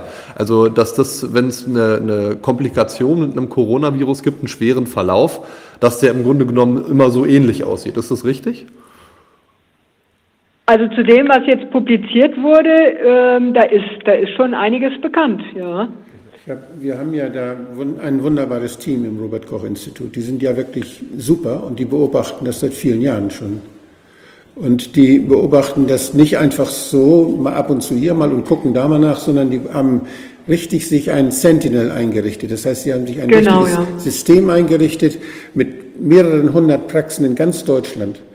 Und die melden, und das kann man, das ist hier das Bild, was das abbildet, vom Robert-Koch-Institut, die Originalgrafik, das ist eine ziemlich aktuelle. Sie müssen erklären, damit äh, Bis zu 28. Frau Professor Kämmerer weiß, wo, von welchem Bild wir gerade sprechen. Sie weiß das. Ja? Ja, ja. Ich, ja, ja, ja, ja, ich weiß das, ja. Das, das, steht auch in, immer in den sehr schönen, das, das Robert-Koch-Institut, muss man sagen, die normalen Mitarbeiter arbeiten hervorragend. Ja, die machen ganz tolle Berichte, sowohl vom Influencer-Netz als auch über, ja. über jetzt Corona. Äh, man muss die bloß lesen. Da steht alles exakt und sehr gut dokumentiert ja. drinnen. Mhm. Dabei muss, man, dabei muss man wissen, dass eben ein, nur eine kleine Zahl von Viren beobachtet wird. Und da war Corona bisher nicht dabei. Mhm. Was, beobacht, genau. was beobachtet wird, das sind zum Beispiel hier diese grauen Säulen, die man sehen kann. Das sind die äh, Fälle von akuten Atemwegserkrankungen, die in den Praxen, bei den, in, in diesen über mehrere hundert Sentinel-Praxen aufschlagen. Mhm. Und da sieht man, wie das über das Jahr in der Wintersaison, wie das da mehr wird. Ja. Und dann sieht man plötzlich im Sommer, na, wenn jetzt in dieser Zeit ist eigentlich ganz wenig. Mhm. Jetzt fängt es aber langsam ein bisschen an, die sogenannte Sommergrippe. Ja. Kennen wir alle den ja, Begriff. Da kriegt man auch eine Erkältung, kriegt man auch Schnupfen, auch Halsschmerzen. Das sind aber typische Viren und das kann man hier sehen. Das ist dieser blaue Strich, der plötzlich ganz steil hochgeht. Ah. Das explodiert geradezu. Ja. Überall sind wir verseucht mit Viren, jetzt im Sommer. Ja. Und wir kriegen jetzt Schnupfen. Ja. Das hat mit Corona nichts zu tun. Ist das so? Das, ist das, so, das sind Rhinoviren. Die sind jedes da da. Das ist, die, das ist die Sommergrippe. Ist das so, Frau Professor Kämmerer? Ja, ja wenn, Sie, wenn Sie unten schauen, da ist ja ein Blatt, wo das aus den Publikationen das ist. Und da gibt es eine Publikation von Olafsson, die ist von 2011. Und da ist sozusagen der Jahreszyklus der respiratorischen Viren aufgezeichnet. Ja. ja? Und da sehen Sie eben, dass Picorna-Viren, das sind, da gehören die, die, die äh, Schnupfenviren dazu, da gehört auch das Poliovirus dazu und andere, dass sie das ganze Jahr überkommen. Die haben zwar laut denen hier einen Schwerpunkt in, im Februar und im September, aber die kommen jetzt schon ja. wieder ordentlich. Ja. Ja. Und dasselbe ist die, die Adenoviren, die die Sommergrippe machen. Die haben jetzt eigentlich ihren Höhepunkt. Das heißt, wenn Sie jetzt in den Leuten, die jetzt Husten, Schnupfen, Heiserkeit haben, nachweisen, haben Sie eine höhere Wahrscheinlichkeit, Rhino- und Adenoviren zu finden als Coronaviren. Die werden aber jetzt Dafür sind die Coronaviren jetzt auf der Südhalbkugel, weil die jetzt Winter haben. Das ist auch zwingend. Ja. Die werden jetzt natürlich nicht untersucht.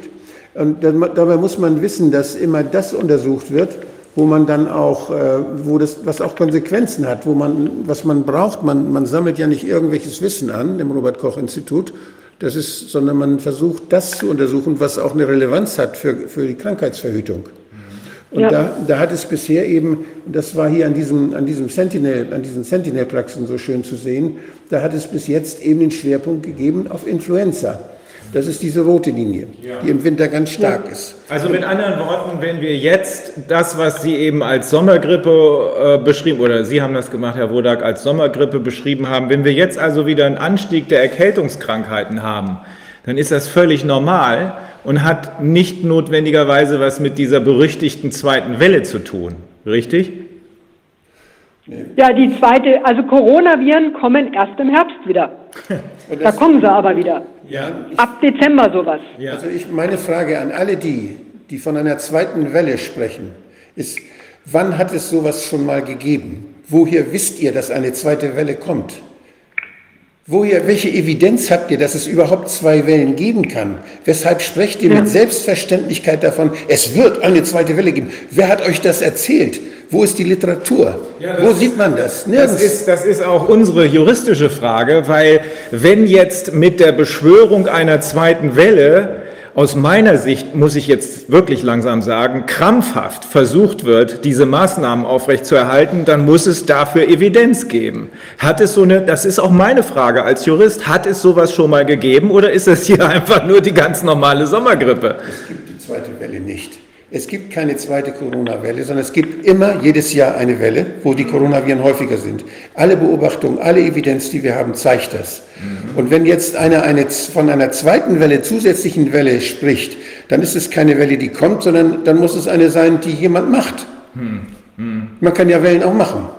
Und Naja. das ist, das ist aber, glaube ich, nicht so einfach. Das ja- ist aber, glaube muss- ich, nicht so einfach. Das muss man ja belegen können. Ja, das, das muss ist- ja, das ja. muss ja feststellbar sein. Und wir haben eben gelernt, dass die PCR-Tests jedenfalls überhaupt gar keine Aussagekraft haben, die Antikörpertests schon mehr.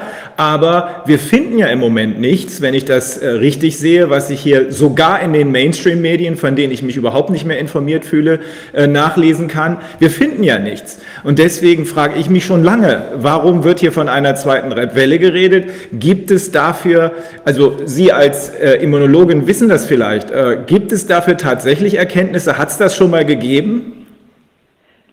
Sagen wir es so, Sie werden, wenn Sie jetzt diese Tests hochfahren, und das Motto ist ja das Mantra testen, testen, testen, Ja, ja, ja. Äh, werden Sie zwingend ab dem Herbst wieder, also diese, der jetzige Virustyp ist ja noch nicht durch. Ja. Der kommt, wie gesagt, im Herbst, Winter kommt der wieder. Ja. Und wenn Sie natürlich die Testzahl jetzt hochtreiben, bis Sie dann im Dezember auf in der Woche einer Million Tests oder so sind, werden Sie wieder mehrere Leute finden, weil einfach die Viren dann im normalen Jahreslauf, das ist ja keine zweite Welle, es gibt eine dritte, vierte, fünfte, es gibt die hundertste Welle, Ja. weil die halt jedes Jahr in dieser ständig kommenden und gehenden Welle sich verhalten, ja. Und genauso wie es bei der Influenza nie von der zweiten Welle gesprochen wird, sondern einfach immer von der Grippesaison, genauso gibt es halt auch die Corona-Saison. Und je mehr sie testen, sie werden immer den Hintergrund dieser Viren finden. Und wenn sie bei 10.000 Tests halt einen finden, dann finden sie halt bei einer Million Tests entsprechend mehr Leute. Und dann Ja. können sie da eine zweite Welle postulieren.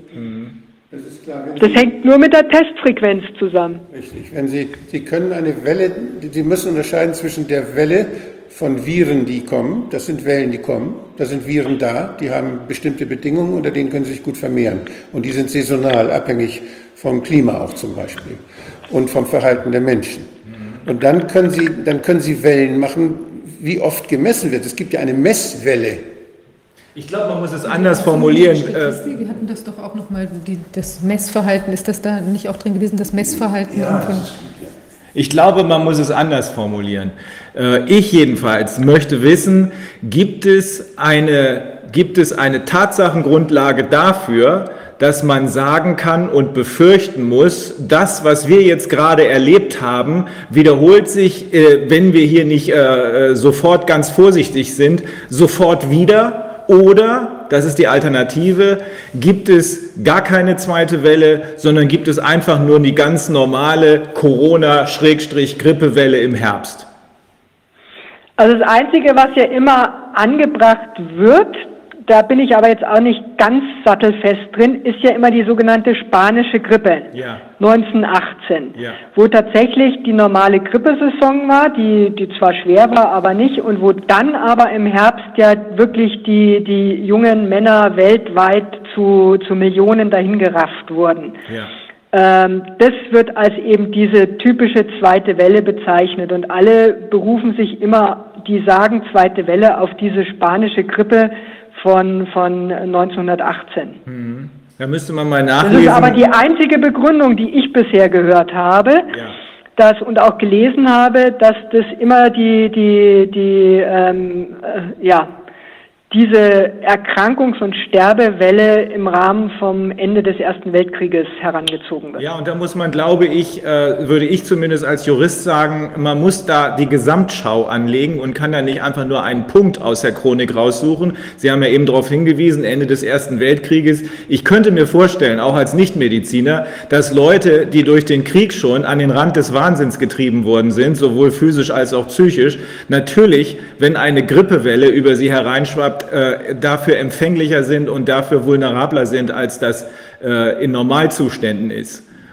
Das ist auch noch wichtig. Ja, das, das, ist ja das mit dem Immunsystem, ja. Wenn die alle mit dem Immunsystem, genau. weil sie dann in Schützengräben mit Giftgas beschossen wurden und ja. so, eh schon am Ende sind, dann haben sie natürlich keine Abwehrmöglichkeit mehr gegen Krankheitserreger. Das ist, das ist genau äh, unser Punkt, dem wir nach, noch in einer gesonderten Sitzung nachgehen müssen, weil auch da fehlen uns die Fachkenntnisse.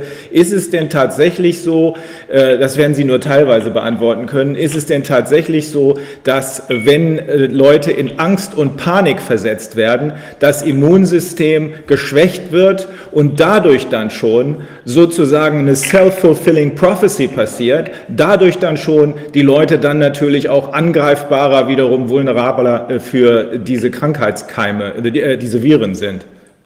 Aus Ihrer ja, da Sicht? Gibt, da gibt es sehr, sehr gute Daten dazu, dass Sie durch die Stresshormone und die erhöhten Glukokortikoidspiegel ein herabreguliertes Immunsystem haben. Also ja. das ist landläufig bekannt. Man setzt es ja auch ein, indem er bei überschießenden Reaktionen dann eben äh, Cortisonpräparate gibt, um das Immunsystem runter zu regulieren. Mhm. Also eine Frage, die, die ich mir in dem Zusammenhang halt auch gestellt habe, wenn über die zweite Welle geredet wird.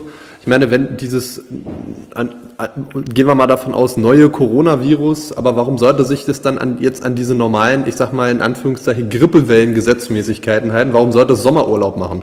Also das ist was, was ich nicht verstehe. Warum sollte jetzt auf einmal, ach, jetzt ist alles schick, aber im Herbst geht's wieder los, weil sich dann offensichtlich doch verhält wie ein normales Grippevirus, aber jetzt gerade im Sommer liegt es am Strand und lässt sich sonnen oder wie? Also das, das ist eine Sache, die ich nicht nachvollziehen kann. Gibt es denn sowas, dass also irgendwie so ein, was weiß ich, die, die hat die Pest Sommerurlaub gemacht oder im Mittelalter? Also wie muss ich mir das vorstellen? Also von der Virussystematik her und von allem, was bisher bekannt ist, ist in den Sommermonaten mit Sonne, UV-Licht, die Leute sind draußen, Eigentlich müsste jetzt eine Enteroviruswelle, also die hier Magen-Darm-Erkrankungswelle und so kommen, über die Schwimmbäder. Ja, die wird dies Jahr wahrscheinlich eher ausfallen, weil die Leute halt etwas vorsichtiger sind. Aber normal im Sommer bei uns, nein. Aber die zweite Welle, was eben viele nicht rechnen, ist auf der Südhalbkugel, dass die halt jetzt eben Winter haben. Für die ist es jetzt ganz normal, dass die jetzt in die Grippesaison starten. Und da müssen wir dann aufpassen. sieht es so aus, als würde es da jetzt losgehen, ja? Genau. das zweite Mal kommen. So nach das dem Motto, das erste Mal sind sie gut durchgekommen und jetzt geht es da los. Aber dabei hatten die noch gar kein erstes Mal, weil die ja Sommer hatten. Das ist ja eine ganz einfache, quasi schon äh, physikalische Erklärung. Auf der einen Seite der Welt ist äh, Winter, auf der anderen Seite ist Sommer, sodass die kalten Temperaturen da, wo sie gerade sind, natürlich auch zu Grippewellen und natürlich auch zu Corona-Wellen führen. Ähm, das ist so, ne? Das wird ja, Wolf, äh, ja kommuniziert dass, da jetzt, dass das eben saisonal ist. Ja, sondern es wird so getan, als würde da jetzt, oh mein Gott, der ganze Kram auch losgehen, obwohl das die ganz normale, wenn ich Sie richtig verstehe, die ganz normale Grippesaison in den kälteren Zonen der Welt gerade ist. Na, können wir das vielleicht als Antwort hören? Ist das äh, so? Also nach, ich bin jetzt ja kein Mediziner, aber nach allem, was die Datenlage hergibt, ist das so, dass die Grippesaison immer an die Jahreszeit gebunden ja. ist und im Winter ist. Und Juli bei uns, Hochsommer, ist gleich entsprechend dem Klima Dezember in, in Südamerika. Ja. Also, also da läuft gerade keine zweite Welle, sondern da läuft einfach die ganz normale Grippewelle. Genau, mit Coronaviren dabei. Ja, genau. Ich habe, ich habe das bei der Schweinegrippe ja deshalb herausgefunden, dass da nichts los ist, weil ich in Australien angerufen habe im Sommer. Mhm. Und da habe ich die Ergebnisse gekriegt im September und da war die Grippewelle in Australien vorbei. Ja. Und die hatten alles untersucht, was da war. Und das wird regelmäßig auch gemacht, um die Zusammensetzung der Grippeimpfstoffe vorauszusagen. Da guckt man, was ist auf der Welt los, auf der anderen Seite. Bevor die Welle zu uns kommt, nach Norden, wissen wir schon, was da im Süd, auf der Südhalbkugel unterwegs ist. Und dann kann man den Grippeimpfstoff so zusammensetzen, dass möglichst die Viren äh, da benutzt werden, die dann auch gerade um die Welt ziehen. Mhm. Und die sind jetzt gerade in Australien mhm. und im Winter kommen sie wieder zu uns. Mhm. Also so, das, das gibt natürlich globale Kommunikation über diese Sachverhalte. Mhm. Aber eines ist noch wichtig, dass ja immer nur das untersucht wird, das äh, hatte ich vorhin angefangen, dass immer nur die Sachen untersucht wird, wo man was machen kann, wo man was ändern kann. Mhm. Und dieses, äh, das ist einmal, dass man den Grippeimpfstoff hat und den verkaufen möchte. Und deshalb guckt man nach, wie muss er aussehen, was muss ich da reintun, damit es eine Wirkung hat. Und das andere jetzt äh, ist natürlich, was jetzt völlig Neues ist, dass der Test verkauft wird. Da muss man ja, kann man nicht die Augen verschließen. Da wird ja jetzt mit dem Test genauso viel Geld verdient wie mit sonst mit Impfungen.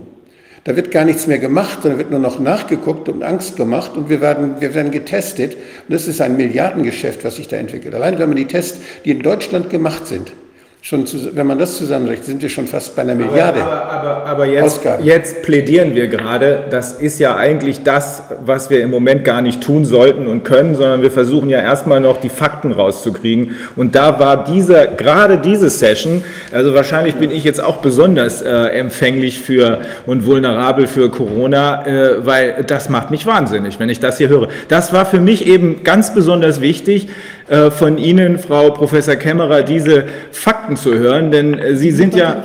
Bitte? Hast du noch? Nein, nein, nein, nein, nein. Und, ähm, äh, und, und äh, natürlich fragen wir noch ein paar mehr Dinge. Also. Ähm, ja, vielleicht, weil, weil ähm, die Südhalbkugel gerade ins Spiel gebracht wurde. Das, äh, das ist, wenn man so ein bisschen auch soziale Medien verfolgt hat. Ähm, äh, fand, fand ich das ganz interessant, dass man gehört hat, ja, in Neuseeland gibt es kein Corona, weil die, sich, weil die da alle die Maßnahmen gemacht haben. Aber jetzt wird mir das natürlich, ja, habe ich so nie drüber nachgedacht, wird mir gerade natürlich klar. Ja, da, also. Können wir einfach mal Fragen stellen, bitte? Ja, ja klar. Noch, ich hätte noch eine Frage, und zwar, jetzt ist ja so, dass durch dieses Social Distancing, die Leute den Abstand voneinander halten und irgendwie Masken tragen und sonst wie achten, dass sie nicht so miteinander in Berührung kommen.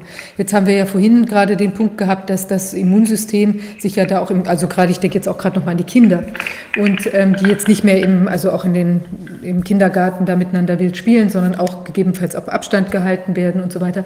Und jetzt ist ja so, dass das Immunsystem sich ja auch trainiert. Das ist ja ständig im Gange.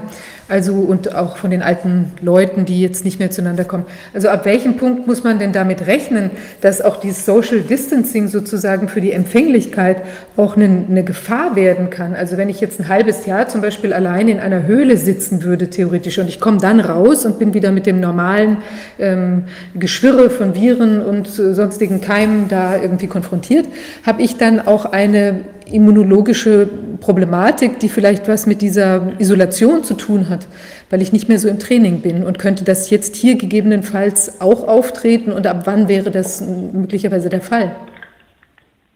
Aber ob die Frage jemand, also ich bin da zumindest überfragt damit.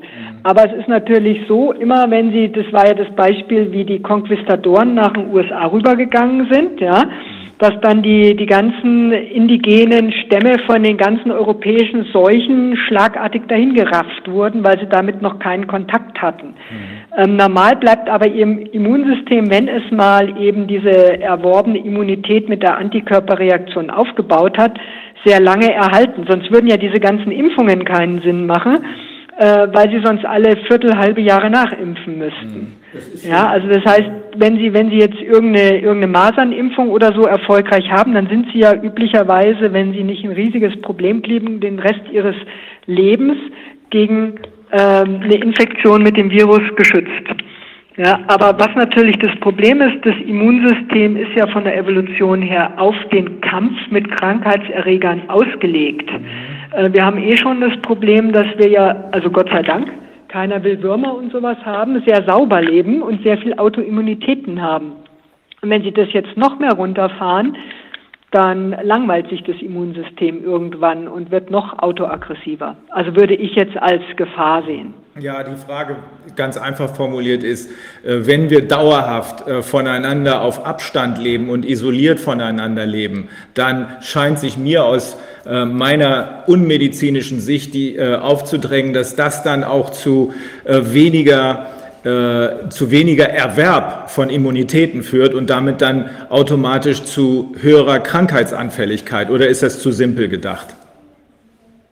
Wenn dann irgendwas kommt, was wirklich durchschlägt, ja. Mhm. Weil wenn sie, wenn sie nicht ständig laufen und müssen plötzlich rennen, dann haut sie es auch schneller aus dem Latschen. Ja. Ich glaube, dass wir müssen dieses, das ist kein, ich finde, es ist kein Kampf. Ich, ich weigere mich diesen, diese, diese, dass wir mit Viren kämpfen oder mit Erregern kämpfen. Wir sind ja Menschen geworden in, in Kommunikation mit unserer Umwelt. Das heißt, wir sind voller ja. Bakterien, wir, haben, wir sind besiedelt und das kennt unser Körper, da kann er mit umgehen, das ist was Normales. Im Winter sind es andere als im Sommer. Wenn man sich anders ernährt, haben wir andere und da stellt sich unser, unser Mikrobiom stellt sich auf Bakterien ein. Und das dauert eine Zeit. Das, ist auch, das sind alles Lernprozesse, Adaptionprozesse. Ja, aber, aber, hier, Herr Wodak, wird es doch so dargestellt, dass wir hier uns im Krieg, hat doch mancher schon formuliert, ja grade, mit dem Virus ja, das versuche ich ja gerade, diese, mhm. dieses Bild versuche ich ja gerade auszuwischen. Mhm. Denn ich halte, das für, ich halte das für völlig irreführend.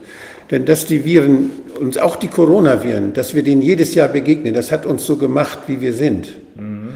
Und diese, diese Tatsache, dass da mal was schiefgehen kann, das haben wir ja auch bei anderen Kommunikationen, wenn wir mit unseren Sinnen Dinge wahrnehmen, da können wir uns auch irren. Und wir können auch, wenn wir, wenn wir Dinge lernen, können wir sie verlernen. Wir können im Alter dement werden und dann können wir daran sterben.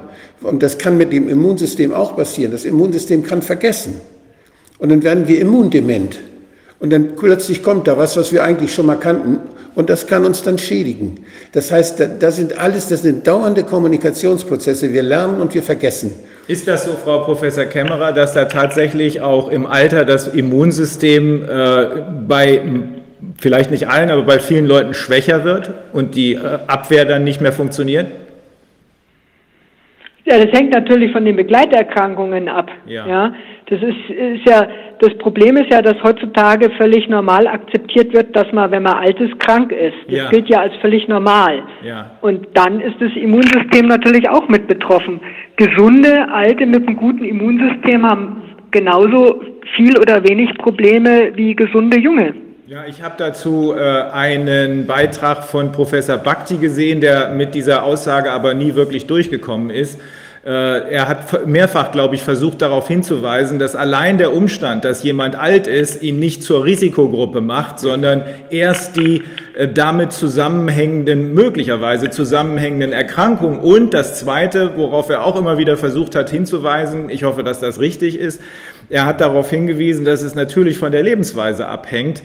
Äh, bewegt ja, ja. man sich, ist man äh, vernünftig, äh, ob man äh, auch im Alter noch gesund ist oder nicht.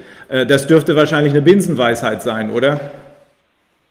Ja, das, das ist natürlich klar. Die Prävention im Sinne von der Gesunderhaltung, Vermeiden von metabolischen Syndromen und allem, das ist natürlich das ganz Entscheidende, ob wir im Alter gesund sind oder nicht. Also, Abgesehen mal von Unfällen. So, ja, natürlich. Aber die, aber die Risikogruppe für Covid waren ja immer, wenn Sie lesen, immer Adipositas, also Übergewicht, Diabetes, Bluthochdruck, das ist alles das metabolische Syndrom. Ja. Das, das sind die Meldungen, die wir gestern von den Italienern gehört haben und äh, im Vorlauf zu dem, was wir vielleicht noch von den Amerikanern hören werden, äh, dasselbe. Auch da äh, Bluthochdruck, Diabetes, Adipositas ganz besonders äh, häufig anzutreffen.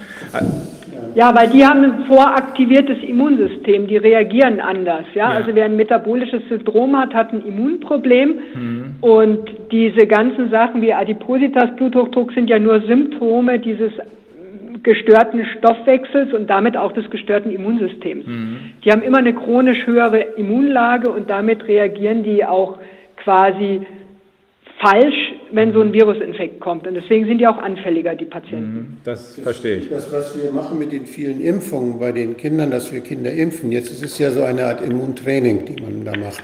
Das heißt, die Kinder kriegen Impfstoff und die Frage ist, ob das das richtige Training ist. Denn äh, dass wir uns auseinandersetzen mit Erregern jedes Jahr, das, führt, das, ist, das ist etwas, was unser Körper braucht, was unser Immunsystem stimuliert und was es lernen lässt. Das, wird, das merken Sie, es ist in den Lymphknoten gespeichert, das ist in den Zellen gespeichert und das nützt uns, wenn dann mal was kommt. Ist das, und wenn ich jetzt, so? wenn ich, ich, ich, ich würde das, ger würd das gerne beantwortet ich haben. Ich würde das gerne zu Ende reden. Ja. Und zwar würde ich, wenn, wenn, wir, wenn wir jetzt nicht uns exponieren, wenn wir also Dinge nicht benutzen, die wir eigentlich brauchen, um zu wachsen, dann schwächen wir uns. Wolf Biermann hat das mal so schön gesagt, wer sich nicht in Gefahr begibt, der kommt drin um. Das heißt, wenn wir also, wenn wir uns jetzt schützen, wenn wir uns isolieren, das war ja die Frage, wenn ich mich ein halbes Jahr in die Höhle setze und keine Kontakte mehr habe, dann trainiere ich nicht. Das ist so, als wenn ich ein halbes Jahr im Bett liege. Der Körper baut die Knochen dann ab, wenn ich sie nicht benutze. Dann, dann brechen mir die Knochen, wenn ich entkalken die, wenn ich im Bett liege. Der Körper ist so clever, dass er immer nur das stark macht, was ich benutze. Das gilt für alles. Das gilt für hier, das gilt für hier, das gilt für alles. Und deshalb, das geht natürlich auch fürs Immunsystem, dieses Prinzip. Und das, ich finde, Aber Sie können keinen Zeitpunkt definieren. Also man kann jetzt nicht sagen, halbes Jahr Höhle Nein, oder ein Jahr. Richtig. Das ist also das ist ein fließender Prozess. Das ist wie bei der Muckibude, das ist genau das Gleiche. Aber vom Grundsatz genau. her, Frau Professor Kämmerer, vom Grundsatz her ist es richtig. Wenn ich mein Immunsystem sozusagen isoliere, dann lernt es nichts und dann kann es möglicherweise der dann plötzlich heraufziehenden Gefahr nicht angemessen begegnen. Das, das kommt so Richtig. hin. Okay, eigentlich. Oder, oder, ja genau, nicht angemessen ist, glaube ich, das richtige Wort, ja. Mhm. Die, die Frage, die sich für mich daran anschließt, ist, äh, wir, die Maßnahmen, die sind natürlich für die, für die Leute sehr einschneidend gewesen. Aber wenn ich, wenn ich mir das mal so vor Augen führe, äh, wir gehen trotzdem alle immer noch irgendwie auf die Straße, fahren alle immer noch irgendwie U-Bahn und Bus und gehen trotzdem alle noch irgendwie in den Supermarkt.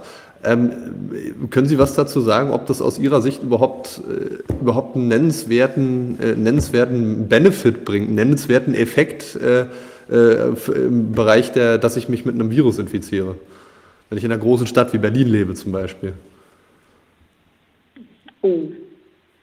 Also seine Frage ist einfach nur, ist das Social Distancing, äh, hat das überhaupt einen Effekt oder äh, würden Sie sagen, der Effekt ist minimal oder, oder wie würde die Antwort darauf lauten? Da bin ich ehrlich gesagt überfragt. Ich sehe ja nur, dass die Leute das Social Distancing jetzt nicht großenteils so wirklich ernst nehmen. Ja. Also insofern wird man den Effekt nicht groß messen können, bis auf die armen Alten, die in den Heimen äh, weggeknastet sind. Anders kann man es ja nicht sagen. Mhm. Ja, und da ihrer Freiheit beraubt werden und nach wie vor teilweise einzeln in den Zimmern hocken und nicht raus dürfen.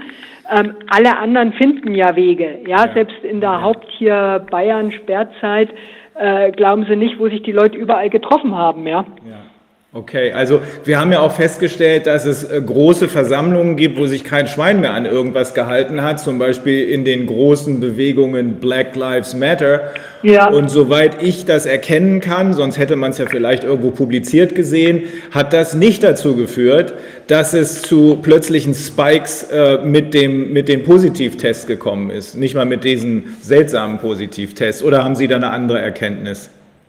Nee, der Vorteil ist halt, dass das jetzt alles im Sommer war. Im Winter hätten wir dann schon ein, ja. wieder äh, Ereignisse gefunden. Aber das hätten wir auch im Winter bei einer ganz normalen Grippewelle so gesehen. Ne? Dann wären die Grippeerkrankungen in die Höhe geschossen, oder? Ja, das, das ist ja jedes Jahr so. Das, das, äh, äh, immer nach dem Fasching sind alle krank. Ja, ja, okay. Ja. Komischerweise zwischen also, Weihnachten und Neujahr ist keiner krank. Aber das liegt daran, weil die Leute dann derzeit nicht zum Arzt gehen und es keiner merkt, wenn einer krank ist. Ja. ja. Das ist immer eine Kerbe in der, in der, im Berg. Also insofern, aber wie das ist, das sind, das sind Fragen, das müssten Leute wirklich, also was es jetzt bringt und was es tut, das müsste wirklich mal systematisch untersucht werden. Ja. Aber wer will das machen und wie? ja. ja. Ja, also, also, gerade wenn Sie jetzt sagen Berlin, also ich kenne Leute, die sagen, da sitzen die ja nach wie vor eng auf eng in den Straßenbahnen und ähm, da gibt es kein Social Distancing, was das angeht. Ja. Ist gar nicht möglich. Ja, ja. Auf der, auf der Fahrt hierher, äh, da, zumindest in den U- und S-Bahnen, äh, habe ich nicht gesehen, dass da irgendwelche Sitze abgesperrt sind, sondern die Leute sitzen ganz normal nebeneinander. Dieselben Leute, die danach ja. ins Restaurant gehen und da sind dann drei Tische Abstand. Oder ins Kino gehen und da sind drei Tische Abstand. Und dann gehen sie ins Gericht und bei dem einen Richter ist dann äh, keine Maskenpflicht und alle können nebeneinander sitzen und bei dem anderen ist es so. Deswegen frage ich mich wirklich, wo ist da die vernunftbasierte Erkenntnis, die zu sowas zu solchen Regelungen führt. Aus Ihren Ausführungen jedenfalls kann ich entnehmen, dass bisher die dazu passenden Studien fehlen. Ja, mhm. ja. können wir noch zu dem Thema La Impfen noch mal eine kurze Frage stellen? Also das würde auch in den ja, Bereich rein. Da, und zwar vielleicht noch mal die Frage, also die, jetzt haben wir ja gehört, dass die äh, Influenza da in, in Stämmen sozusagen unterwegs ist über die Erde und dann auch der Stamm, der jetzt in Australien aktiv ist, dann in abgeschwächter oder abgewandelter oder leicht abgewandelter oder wie auch immer Form äh, uns dann treffen wird zum Herbst.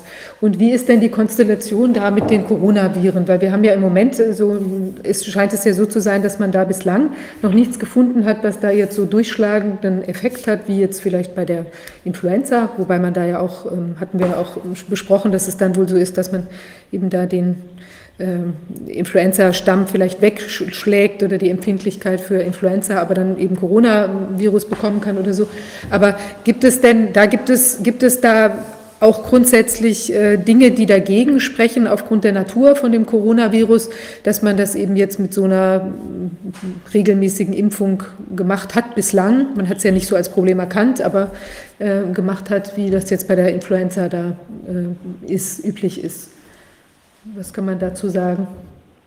Vielleicht sollte man dass die der Frage sich, einfacher formulieren. dass der sich äh, so stark, ich, ich hatte gehört, dass der sich wohl auch so stark wandelt irgendwie, dass man dann wahrscheinlich gar nicht so große Chancen hat, den Stamm dann auch nochmal zu erwischen mit einer vorbeugenden Impfung. Es kann das das Problem sein, weshalb man das bislang nicht gemacht hat.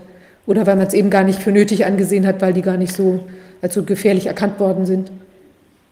Aber man impft ja immer nur gegen Sachen, die man als gefährlich anerkennt. Und wir hatten ja gesagt, die Coronaviren waren bisher unter ferner Liefen als Erkältungsviren. Und ähm, da hat sich schlicht und ergreifend noch keiner Gedanken gemacht, ob man dagegen überhaupt impfen soll.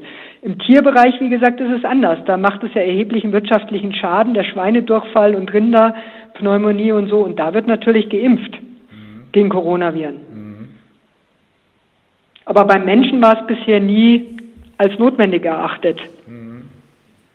Ja, da, bei den Tieren haben sie auch kein Social Distancing, nicht? Die werden ja ganz eng gehalten und da gibt es natürlich, ja. natürlich auch ganz andere Faktoren, die dazu führen, dass dann eine Infektion sich ganz schnell verbreiten kann.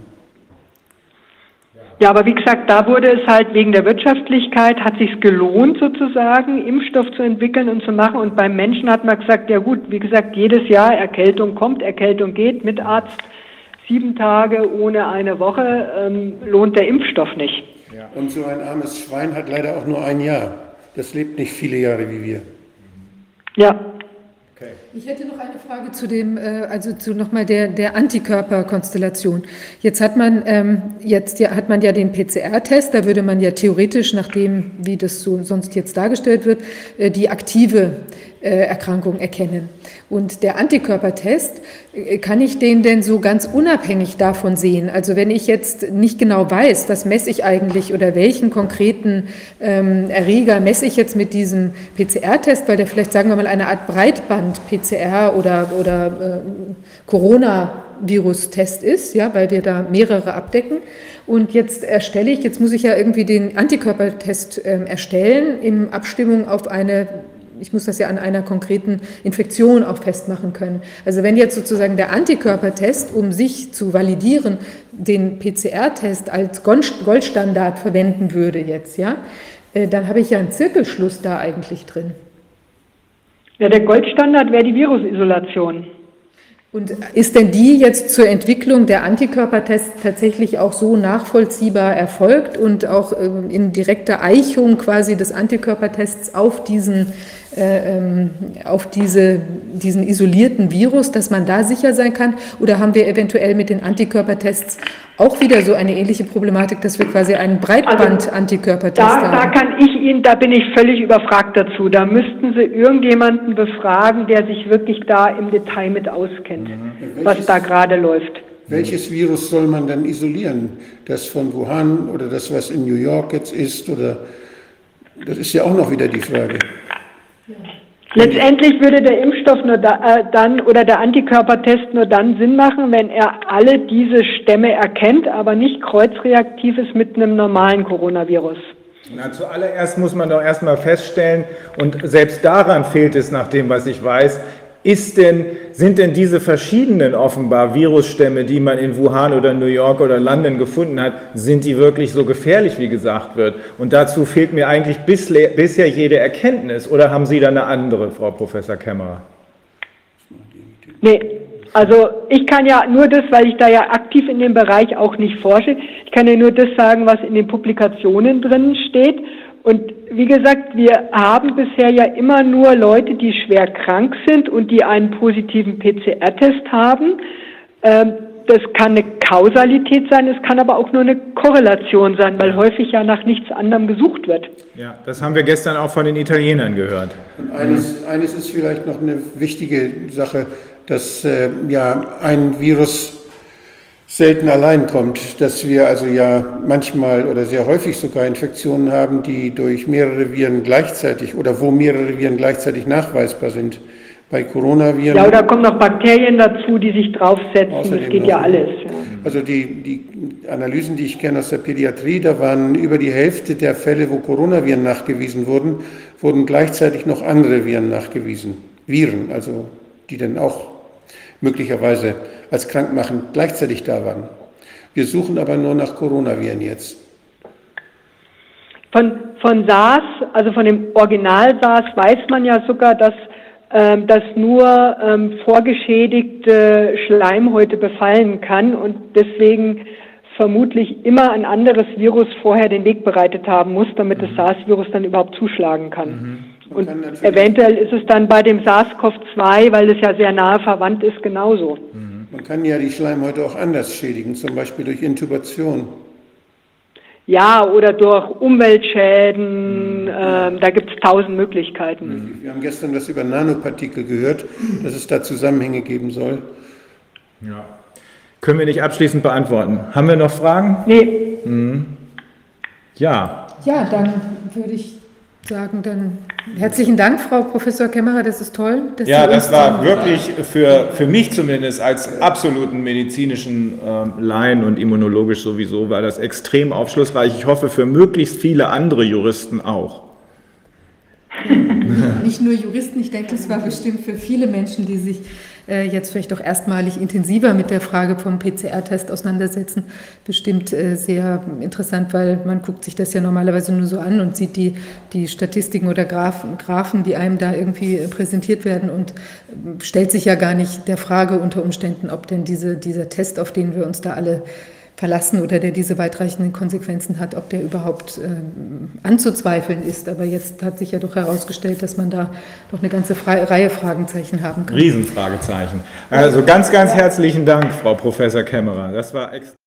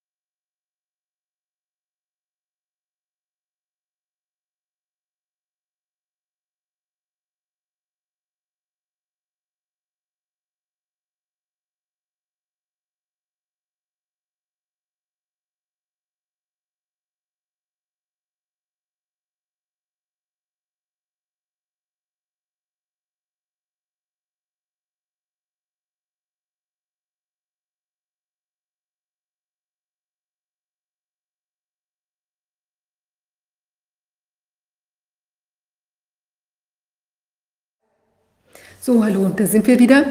Wir hatten ja gerade das sehr aufschlussreiche Gespräch mit der ähm, Frau Professor Kämmerer.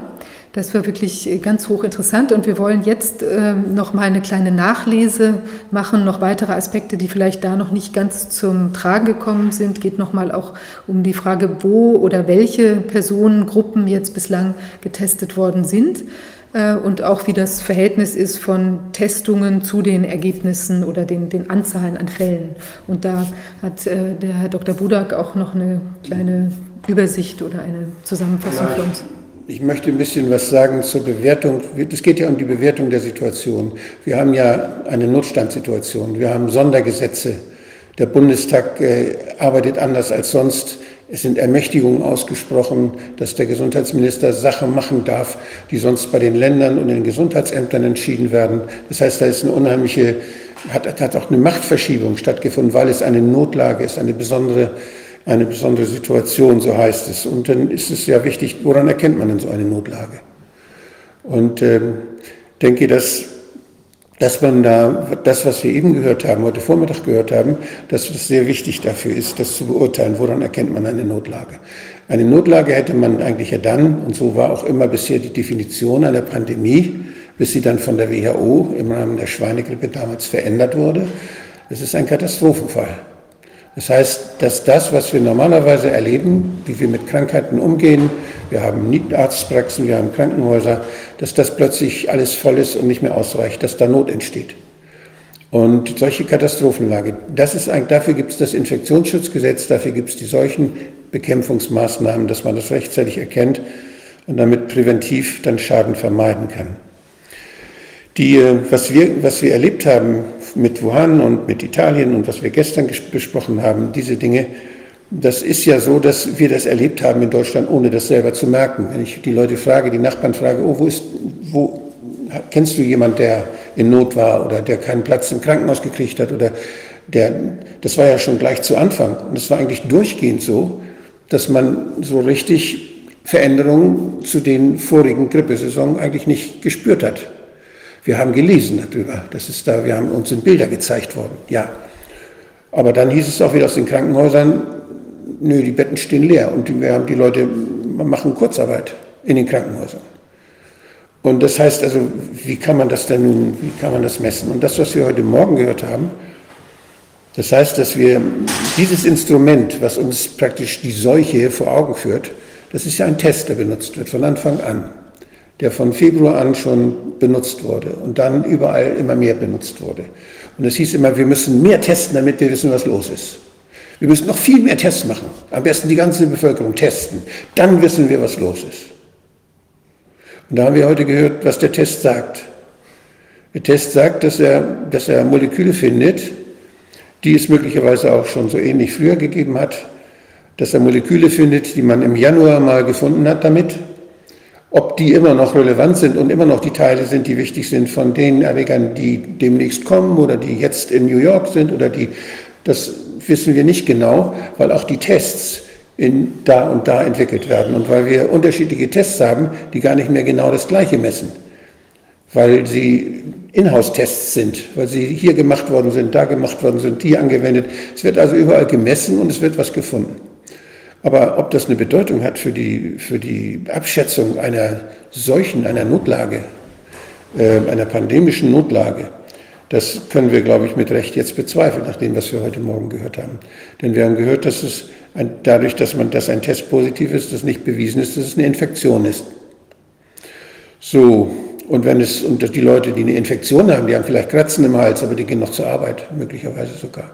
Ob, sie das, ob das gut ist, ist eine zweite Frage. Vielleicht sollten sie lieber zu Hause bleiben, damit nicht alle Leute Kratzen im Hals kriegen. Aber die, ähm, das ist eine zweite Frage. Aber die, diese Hierarchie, dass man sagt, wir haben einen Teil des Erregers irgendwo gefunden, wir haben Infektionszeichen gefunden, die merken wir übrigens besser selbst. Besser als, das ein, besser als ein, ein, ein Immuntest äh, kann uns das, was wir selbst empfinden, nämlich diese, diese Symptome, die wir merken, dass wir, dass wir plötzlich Schnupfen kriegen oder dass die Nase läuft oder dass wir Halsschmerzen kriegen, das sagt eindeutig, da ist was in Gange. Da habe ich eine Infektion, ganz klar. Welcher Erreger das ist, ist dabei eigentlich auch nicht so wichtig, weil die alle gleich gefährlich sind. Und ähm, deshalb, wenn wir jetzt also nach einem Erreger suchen, dann äh, war das ja dadurch begründet, dass es ein besonderer ist, der besonders gefährlich ist. Das war ja der Grund. Der ist neu, sind die, sag ich, sind die immer.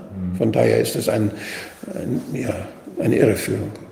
Das war von Anfang an hier unsere große Überlegung. Zwei große Kernfragen haben sich uns gestellt. Erstens, wie gefährlich ist das Ganze? Darüber gibt es keine Erkenntnisse. Und zweitens, wie zuverlässig sind die Tests? Dazu haben wir heute Morgen was gehört.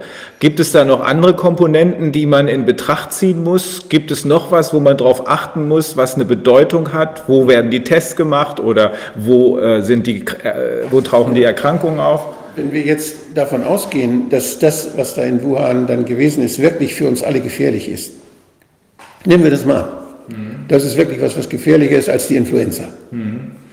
So, dann suchen wir das. Und dann kann man diesen PCR-Test nehmen, um zu suchen. Und da ist es auch zu wichtig zu wissen, wo suchen wir? Wollen wir wissen, ob das schon in der ganzen Bevölkerung verbreitet ist? Dann müssen wir ein Prospektiv müssen wir eine prospektiv, eine repräsentative Studie machen. Da müssen wir sagen, so und so viel Prozent in der Bevölkerung haben das. Kann man über Deutschland verteilen, kann man in der Region machen, dann kann man über diese Region jeweils was sagen. Das ist ein Aufwandsproblem auch. Aber das wäre das, was, was man, äh, was dann System, System, äh, systematischer Ansatz wäre. Und das hätte was mit Wissenschaft zu tun. Mhm. Dann kann man sich angucken, wo Leute, dann kann man messen, wo Leute krank sind, wo Leute Symptome haben. Das heißt, da war es eine Karnevalsfeier und da wird dann hinterher geguckt, oh, da hat dann die alle eine Erkältung. Gucken wir mal nach, was das für ein Erreger war. Und dann kann man feststellen, ja, auf der Karnevalsfeier oder im Skigebiet da haben sich Leute angesteckt und die haben alle die gleichen, bei denen kann man überall diesen positiven Test feststellen. Dann kann man sagen, ja gut, da ist ein Ausbruch und da hat sich sowas, hat sich dieser Erreger vermehrt. Das sagt aber nichts aus über das, ganze Land. Und wenn man die Karte ansieht der Ausbreitung der Grippe, da gibt es eine sehr schöne, das heißt Grippe-Web. Das ist noch was anderes als die Arbeitsgemeinschaft Influenza, auch beim Robert Koch Institut. Die machen immer eine Wetterkarte. Die machen eine Wetterkarte und die sieht immer so aus, wie das da. Und das ist jetzt schon, äh, das ist aus der 13. Kalenderwoche diesen, diesen Jahres, also das ist schon ein bisschen, ein bisschen her jetzt. Und äh, das war also im März. Und da kann man sehen, da war die Grippe voll im Gang. Links oben, das war die 52. Woche, das war kurz vor Silvester. Da war noch nichts los in Deutschland. Da hatten die Leute noch gar nichts. Und äh, das sind akute Atemwegserkrankungen in Deutschland. Wird regelmäßig beobachtet, das weiß kein Schwein. Das wird nicht unterschieden, ob das äh, durch Nein, Grippe oder irgendwas, sondern wird Nein. einfach nur festgestellt. Ja, da kann man sehen, oh, da ist was los. Da ja. sieht man auch dann, weil die Praxen in ganz Deutschland verteilt sind, mhm. sieht man auch, wo viel los ist und wo wenig los ist. Und sieht man richtig, dass hier zieht das, manchmal zieht es von Südwesten nach Nordosten und manchmal auch umgekehrt. Das, das ist eine ansteckende Erkrankung. Es geht ganz schnell. Von einer Woche zur anderen ändert sich das sehr schnell. Hier von der von der vierten Woche zur fünften Woche hat sich das schnell geändert. Das kann daran liegen aber, dass die Leute dann zum Arzt gegangen sind, als äh, die Weihnachtsferien vorbei waren. Mhm. Denn das sind ja die gemeldeten Fälle. Das sagt ja nur was aus, wer ist in der Arztpraxis erschienen. Das heißt, wir müssen uns immer gucken, mit welchem Instrument beobachten wir. Und das sind jetzt die Sentinel-Praxen, die beobachten. Und dann sehen wir, wann die Leute hier zum Arzt gegangen sind und mit der akuten Atemwegserkrankung. Und hier sieht man schon, das klingt wieder ab. Und wenn wir jetzt noch vier Wochen weiterschauen, ist wieder alles blau. Da war die Welle vorbei. Und äh, das ist eines, was wichtig ist. Und wenn ich jetzt, wenn ich jetzt hier zum Beispiel, wenn ich da oben gemessen hätte in Mecklenburg hier, da hätte ich ordentlich was erwischt. Auf der, auf dem zweiten, äh, auf der zweiten Karte. Und unten in, in, in, äh, im Saarland wäre gar nichts gewesen. Das heißt, es, es ist nicht überall gleich in Deutschland. Und äh, noch eines ist wichtig, auch wo messe ich jetzt? Ich habe gesagt, eben wenn ich in der Arztpraxis messe. Hier habe hab ich mal so ein Beispiel konstruiert, wenn es 100.000 Einwohner sind. Und äh, die kriegen alle, die kommen alle mal dran in, der, in, in dieser Saison. Die haben ungefähr, ich hab, bin hier davon ausgegangen, dass äh, circa von den, von den 100.000 äh, 30.000 ohne Symptome sind. Da wissen wir nicht, ob die Virusträger sind, aber wahrscheinlich haben die auch, die haben wahrscheinlich auch Kontakt gehabt. Jeder geht zur Arbeit, zur Schule. Also viele von, viele von denen, die keine Symptome haben, haben trotzdem Kontakt mit, Viren, mit den Viren gehabt.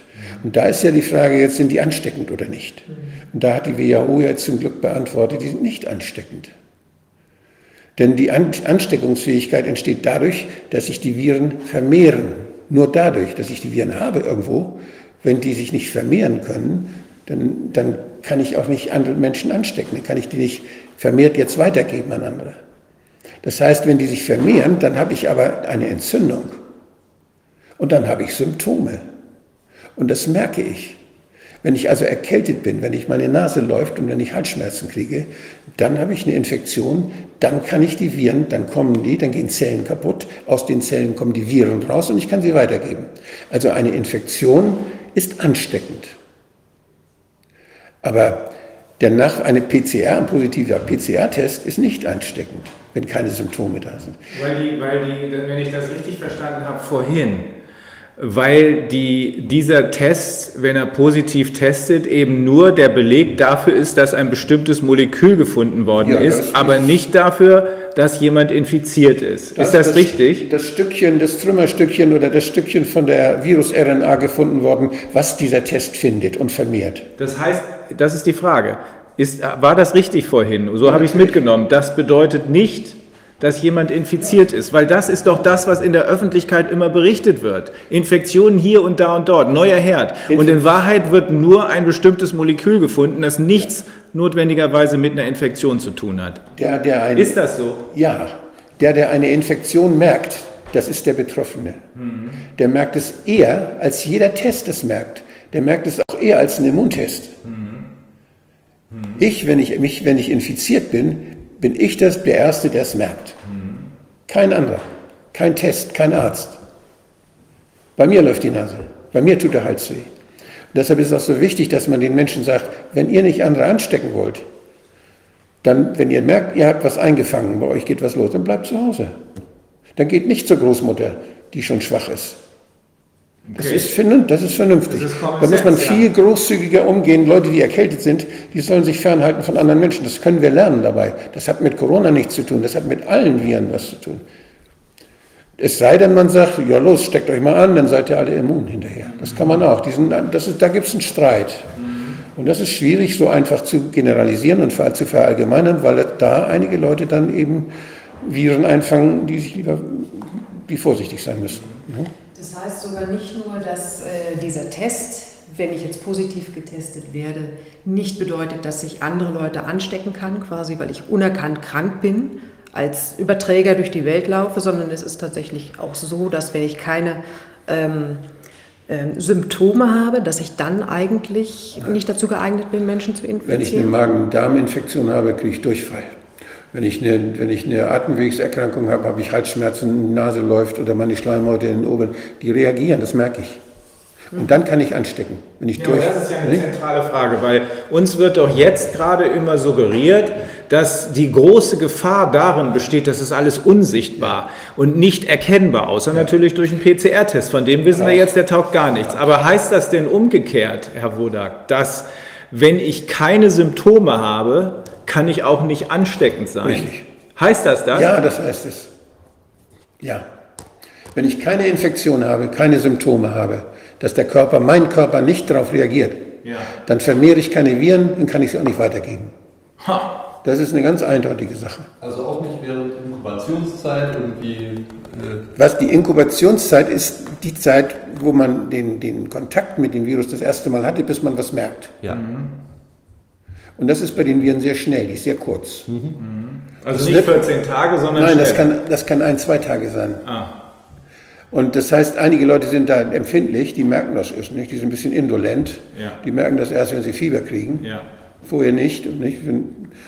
Und das ist sehr unterschiedlich. Deshalb, die Inkubationszeit ist was Individuelles. Mhm. Hat was mit dem zu tun, was, wie sensibel beobachte ich mich.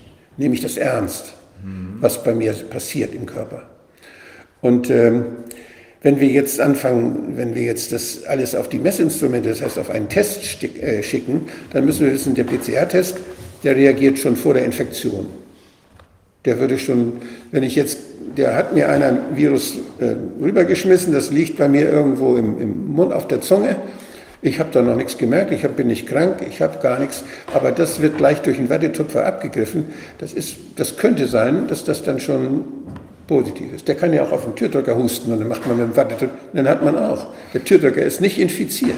Das war nämlich auch für mich die wichtige Frage, die sich aus diesem, da gab es ja dieses Interview mit dem tansanischen Präsidenten, der offenbar äh, Chemiker ist und irgendwie einen Doktorgrad in, in, in, an irgendeiner englischen Universität äh, erlangt hat, äh, der hat ja offenbar Papayas und ähnliches äh, testen lassen und hat da überall, was weiß ich, gefunden. Jedenfalls wurden die positiv getestet, bis auf Motoröl.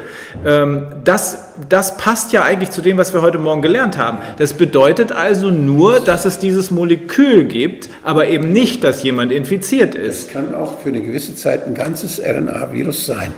Ja. Coronavirus. Ja. Ich habe gehustet auf den Türdrücker Ja. nicht, oder in die Hand und fasse ihn an, dann ist da, sind da Viren. Für eine ganz kurze Zeit sind die da. Ja. Ob man sich damit infizieren kann, ist eine zweite Frage. Das hängt wiederum davon ab, ob man Wenn ich Symptome jetzt hat. den Türdrücker anfasse und mir die Hand ablecke, Ja. nicht, dann kann es sein, dass, da, dass dann sind die Viren da. Ja. Ob ich dann, ob die dann möglicherweise durch mein Immunsystem sofort unschädlich gemacht werden oder ob, ob die chemisch schon, das gibt ja, wir haben in der Schleimhaut haben wir ja Stoffe im, im, im Schleim, dass die antibakteriell schon Schutz geben. Da müssen die Zellen noch gar nichts tun. Das heißt, wir werden äh, durch, durch einfache Abwehrschranken auf der Haut haben wir, haben wir Abwehrmilieu äh, Milieu. und im Mund haben wir ein Abwehrmilieu. Das, und deshalb ist es, ob die jetzt das durchdringen und ob sie uns infizieren, das ist eine Frage der Dosis. Das heißt, wenn viele Viren auf dem Türdrücker sind oder wenn ich ange, richtig angehustet werde, dann ist die Wahrscheinlichkeit, dass, meine, dass das durch meine einfache Abwehr, Schleimhautbarriere, dass das dann durchkommt, in die Zellen geht. Und dann habe ich eine Infektion. Erst dann. Dann habe ich eine Infektion. Dann kommt es darauf an, wenn ich Vorher bedeutet der Positivtest nichts. Außer dass jemand, außer dass eben diese, äh, dieses Molekül gefunden worden ist. Ja, Aber es den, der Positivtest, der Test ist dann auch positiv, wenn ich ihn auf dem Türdrücker mache oder auf der Papaya oder auf dem Schweinekotelett oder bei dem, auf dem Schlachtermesser äh, bei Tönnies. ja. Und, und äh, nochmal für, für, für mein eigenes Verständnis, dieser Test ist auch nicht dazu in der Lage zu unterscheiden, ist es das ganze Virus, ist es nur ein Teil davon, wie ist es da hingekommen, war der Mensch, der es in sich trägt, wirklich vorher mal infiziert damit oder hat das einfach nur mal auf der Hand gehabt, weil er die Tür, Türklinke angefasst hat. Also diese ganze Differenzierung ist damit überhaupt nicht Man kann, möglich. wenn, man, wenn man sich sehr viel Mühe gibt und die Diagnostik auf die Spitze treibt, das heißt, wenn man das, was man findet, ganze RNA total sequenziert, wenn man also alle 30.000 Moleküle da oder Sequenzen dann da äh, abliest und den Computer speichert, dann kann man das bei anderen auch machen. Also nicht nur ein Stück abgreifen davon, was sagt, aha, Corona, sondern das ganze Ding, welcher genau, der sich, die hat dauernd sich verändern. Und dann kann man sagen, wenn man bei jemand anders die gleiche Sequenz findet, wo ganz viel übereinstimmt, dann kann man sagen, oh, das muss von dem, mit dem zu tun haben. Das sind diese, diese Superspreader, diese sogenannten, die man jetzt sucht. Das macht man in einzelnen Fällen, dass man in solchen Fällen dann guckt, wie jetzt bei, bei dem Schlachtereibetrieb, wo man angeblich einen Arbeiter gefunden hat. Und dieser Arbeiter war das, der nicht in den Wohnungen, sondern am Arbeitsplatz seine Leute angesteckt haben soll. Da hat man nämlich genau das gemacht. Da hat man, bei dem hat man was gefunden und genau das Gleiche hat man bei anderen auch gefunden. Das heißt, diese Viren, die sind tatsächlich da verbreitet worden. Ja. Die haben ja nicht krank gemacht. Da sind ja auch welche, da sind auch welche krank geworden, bei denen man diese Viren gefunden hat. Aber ob die deshalb krank waren, weil sie dieses Virus hatten, oder ob die gleichzeitig noch was anderes hatten, Influenza oder andere, ist damit nicht bewiesen. Ist denn überhaupt in dieser ganzen Zeit jetzt, äh, in der Zeit läuft ja auch die normale Grippewelle ab, ist denn da überhaupt unterschieden worden ähm, zwischen der normalen Grippewelle und dem, was möglicherweise zusätzlich an Corona hinzugekommen ist? Oder ist, das, ist, ist Corona in der normalen Grippewelle mit enthalten gewesen? Gibt es da Erkenntnisse darüber? Ja, da hatten wir eben die andere Grafik. Ja. Das war genau die. Da war diese hohe Kurve mit den Ach Influenza. ja, ja, ja, ja. Das waren die, das waren die Influenza-Fälle. Das heißt, die aus den Sentinel-Praxen Material eingeschickt haben, in ganz Deutschland jedes Jahr. Und da sah man, boom, 18.000 Fälle. Ja. Und dann sah man diese kleine Welle, diese kleine rote Welle unten. Das waren dieselben Patienten. Bei denselben Patienten hat man aber später angefangen. Hat man nicht gleich mitgemessen. Und da sah man, das war unten so ein bisschen ganz, also im Vergleich zur Influenza war das viel weniger. Das war gleichzeitig. Das heißt, die Leute sind gleichzeitig mit Influenza krank geworden, wie auch die paar Corona-Erkrankungen. Also wir haben vorhin, glaube ich, auch von ähm, Professor Kämmerer gehört, dass äh, in, in dem Balken, da war dann oben, ich habe das auch für blau gehalten, weil ich halbwegs farbenblind bin, äh, war dann der Corona-Anteil zu sehen und da unten waren die anderen Anteile zu sehen. Violett, Ja. genau. Und äh, der Balken hat immer nur eine unterschiedliche Ausprägung von Corona, mal ein bisschen mehr, mal ein bisschen weniger. Und je nachdem, wenn Corona ein bisschen mehr war, war von dem anderen Zeug ein bisschen weniger und umgedreht. Ist, Genau, ist, das ist genau ist, das- das ist, so, ist das so richtig, dass Ja. sich da einfach je, jeweils der eine mehr Raum verschafft oder der andere? Das sind 100 Prozent Möglichkeiten. Ja. Da ist das die Wiese. Ja? Ja. Auf der Wiese wachsen so und so viel Prozent Gänseblümchen, so und so viel Löwenzahn, so und so viel Ja. Lischgras oder was auch immer. Und dann kann man sagen, da ist so und so viel Platz auf der Wiese, 100 Prozent. Mhm. Und so ist es auch mit den, bei den Viren. Wenn die einen weniger werden, haben die, werden die anderen mehr. Mhm. Und das sieht man hier wunderschön. Das sind die 100 Prozent. Und das sind die Fälle, wo man überhaupt Viren gefunden hat. Ja. Und wenn man die, wenn man die zu 100 Prozent macht, dann sieht man, welche sich diesen, diese Welle, den Platz teilen dabei. Ja. Und da sieht man hier ganz groß die Influenza, das ist das Rote. Ja. Das ist das in Glasgow von 2005 bis 2013. Das ist also eine andere Studie, die aber gleichen Ansatz hatte. Das, ist die, das sind die sehr verdienstvollen Studien, wo man mal wirklich nachgeguckt hat und über Jahre das regelmäßig immer dasselbe beobachtet hat. Atemwegserkrankungen bei ARE-Fällen, akute respiratorische ähm, Diseases. Und da kann man da kann man dann die verschiedenen Viren sehen. Äh, Da hat man, äh, Coronaviren sind diese, diese so in den Grün. Da sieht man immer, wenn dieser rote Berg vorbei ist, dann ist auf dem Abhang hier, also im März ungefähr, ist da dann, sind die Coronaviren auch dabei und haben dann ihren Teil. Die sind aber gleichzeitig, immer wenn die sind, dann sind auch diese Orangenen. Ja. Das heißt, es gibt da bestimmte, es gibt da ähm, bestimmte Kombinationen und ähm, die, die passen gut zusammen, die finden zusammen auf. Aber es ist, es ist bisher hier in Deutschland, wenn ich das richtig verstehe, auch vom RKI nicht genau nach dem Ding, was jetzt offenbar so die Panik verbreiten soll, nicht gesucht worden. Nee, das nicht, nein, überhaupt nicht, nein. Das, Warum, das warum ist denn, was ist denn der Grund dafür, dass jetzt plötzlich das so ein Superstar geworden ist? Warum ist das plötzlich so in den Vordergrund getreten? Denn was ich eben vernommen habe, heißt für mich, es kann genauso schon seit Jahren gewesen sein, wie es jetzt ist. Dass also auch in den damaligen Grippewellen, so habe ich das jedenfalls verstanden, auch in den damaligen Grippewellen genau dieser Virus, nicht nur irgendein Coronavirus, sondern sogar dieser hier, wenn er nicht sowieso ständig mutiert, enthalten gewesen sein. Der Grund liegt darin, dass sich Spezialisten systematisch überschätzen.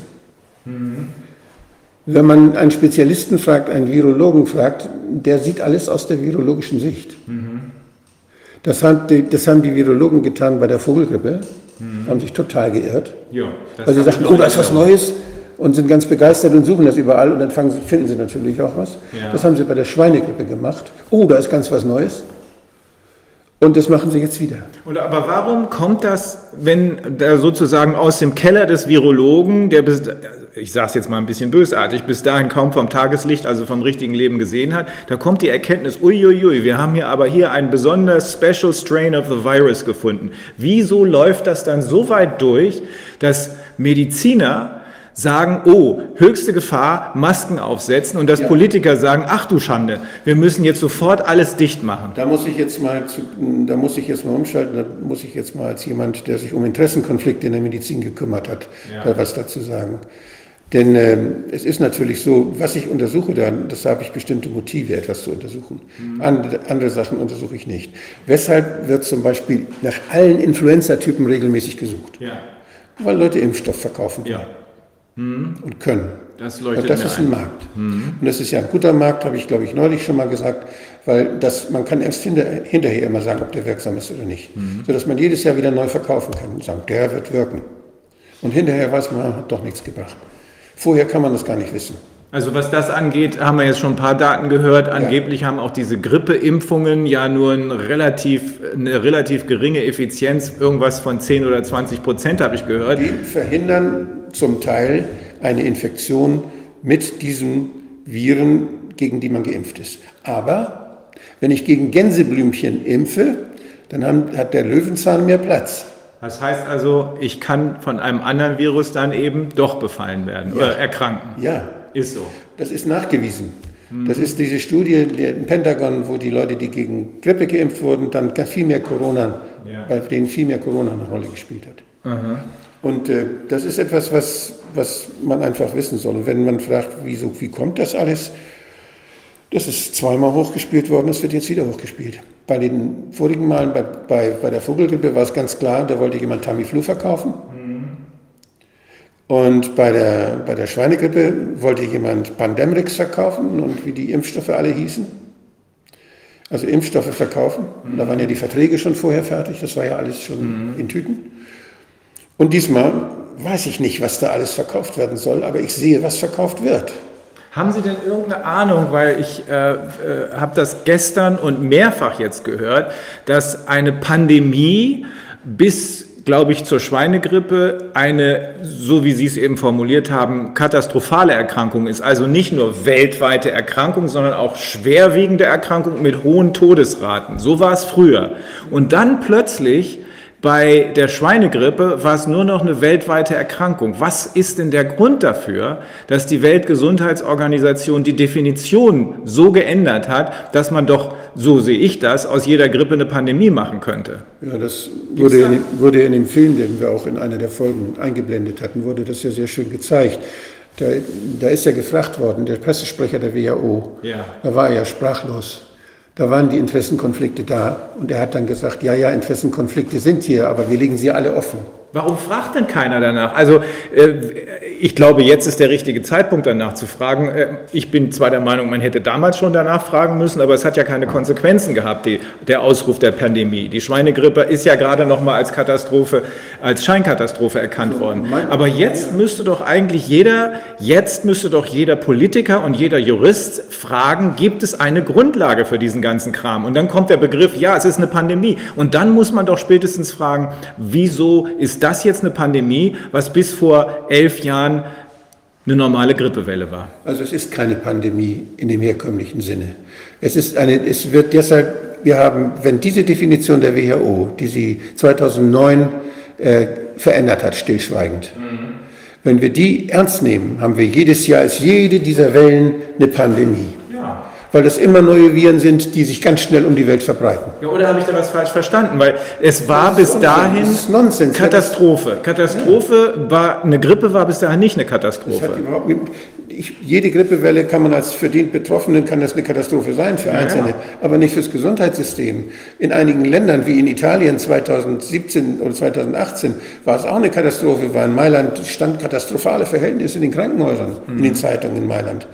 Und äh, das kann, für, wenn, die, wenn die Versorgung schlecht ist, kann jede dieser Grippewellen in den Ländern zu einer Katastrophe werden, zu einer Überforderung. Dann werden Zelte in New York im Park aufgebaut bei der Grippewelle. Ja, ja, das weiß nur kein Mensch, dass es diese Zelte schon nee, früher gegeben hat. Das, solche Sachen in schlechten Gesundheit, in Schweden würde das weggesteckt werden.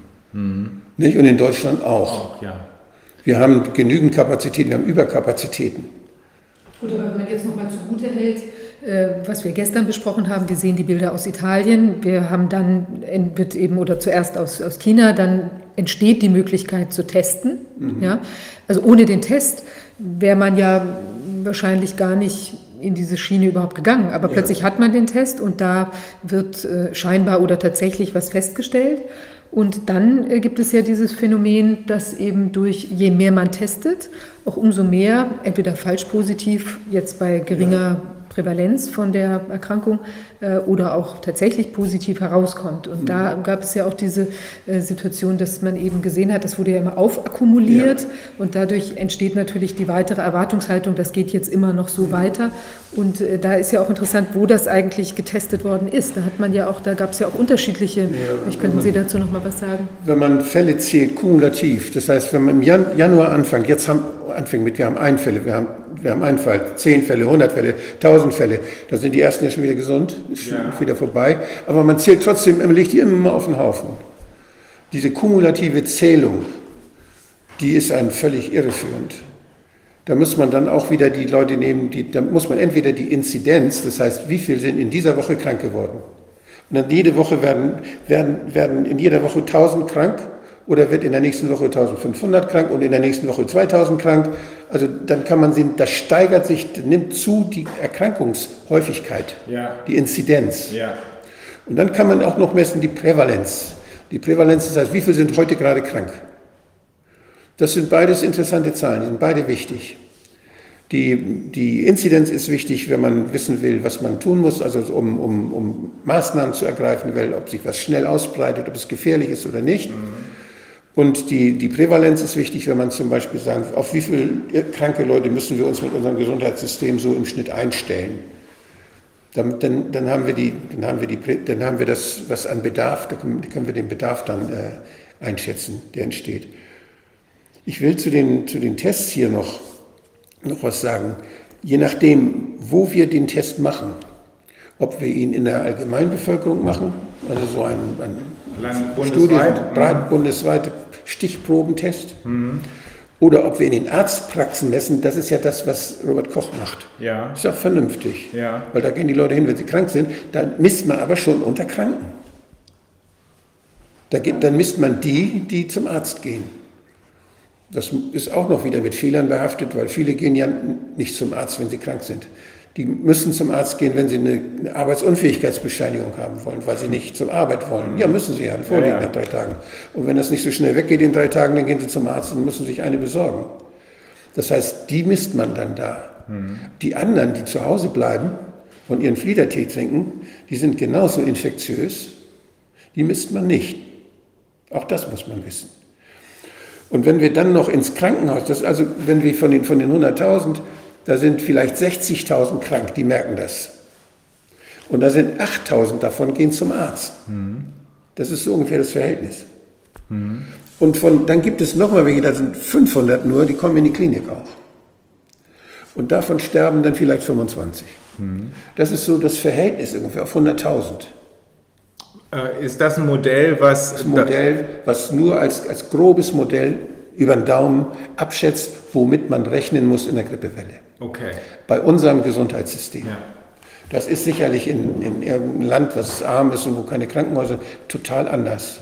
Aber hier für Deutschland ist Aber das mit den. Möglichkeiten, die wir haben, ist das so ein, so ein über den Daumen. Okay, verstanden. also für jemand, der als Praktiker, Public Health Praktiker so abschätzen muss, welche Bedeutung hat das, ist das ganz brauchbar. Mhm.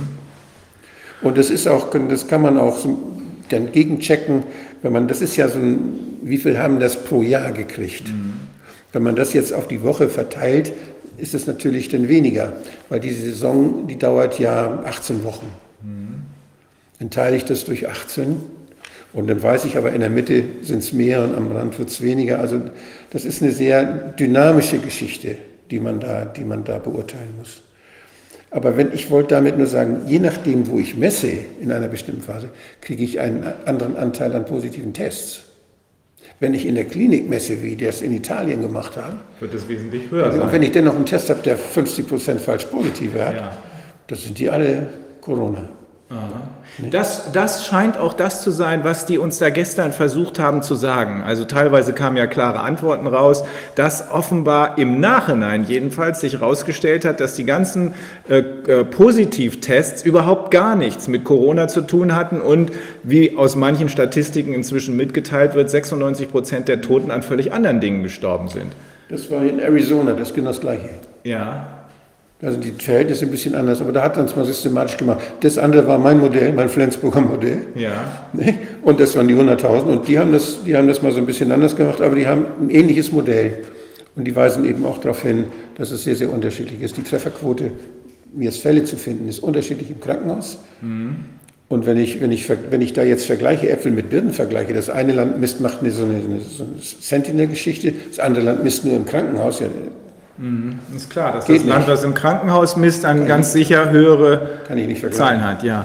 Äh, Also unterm Strich heißt das denn dann erstens, diese PCR-Tests sagen sozusagen nichts aus. Außer, dass äh, wenn irgendwo diese, diese, äh, das Molekül gefunden worden ist, dass das möglicherweise ein Risiko beinhaltet. Aber es sagt nichts über, den unmittelbar, über das unmittelbare gesundheitliche Risiko aus. Es sagt nichts darüber aus, ob jemand wirklich infiziert ist. Aber das wird uns doch die ganze Zeit erzählt. Ja.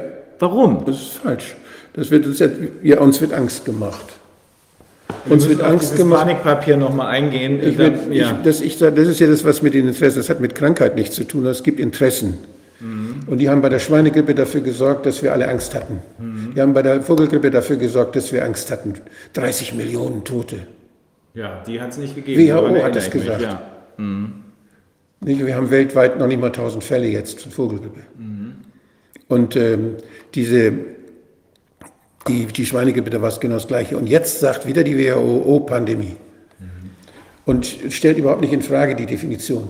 Ja. Sagt es einfach. Ja, aber auch sonst tut es niemand. Ja. Als würde das von oben diktiert werden. Das ist für mich unbegreiflich. Hat denn damals im Rahmen der Schweinegrippe, nicht wenigstens im Nachhinein, da gab es doch Anhörungen im Europarat, ne, wenn ich ja. mich recht entsinne. Ja. Hat denn da niemand jemals gefragt, wieso ist das zu einer Pandemie gemacht worden? Warum hat man die Definition geändert? Natürlich, das hat der Untersuchungsausschuss natürlich gemacht. Und was das kam da für Antworten? Ja, die, das, die WHO hat, hat das als pragmatischen Gründen gesagt, dass man ja vorsichtig sein muss. Die haben, das, die haben sich rumrum gedrückt. Ja, aber das bedeutet doch, dass man jederzeit bei jeder Grippewelle eine Pandemie ausrufen könnte. Ja, könnte man auch. Und wir müssen damit rechnen, wenn ich das sehe, wie die Virologen da jetzt uns ankündigen, die nächste Welle, nächste Welle.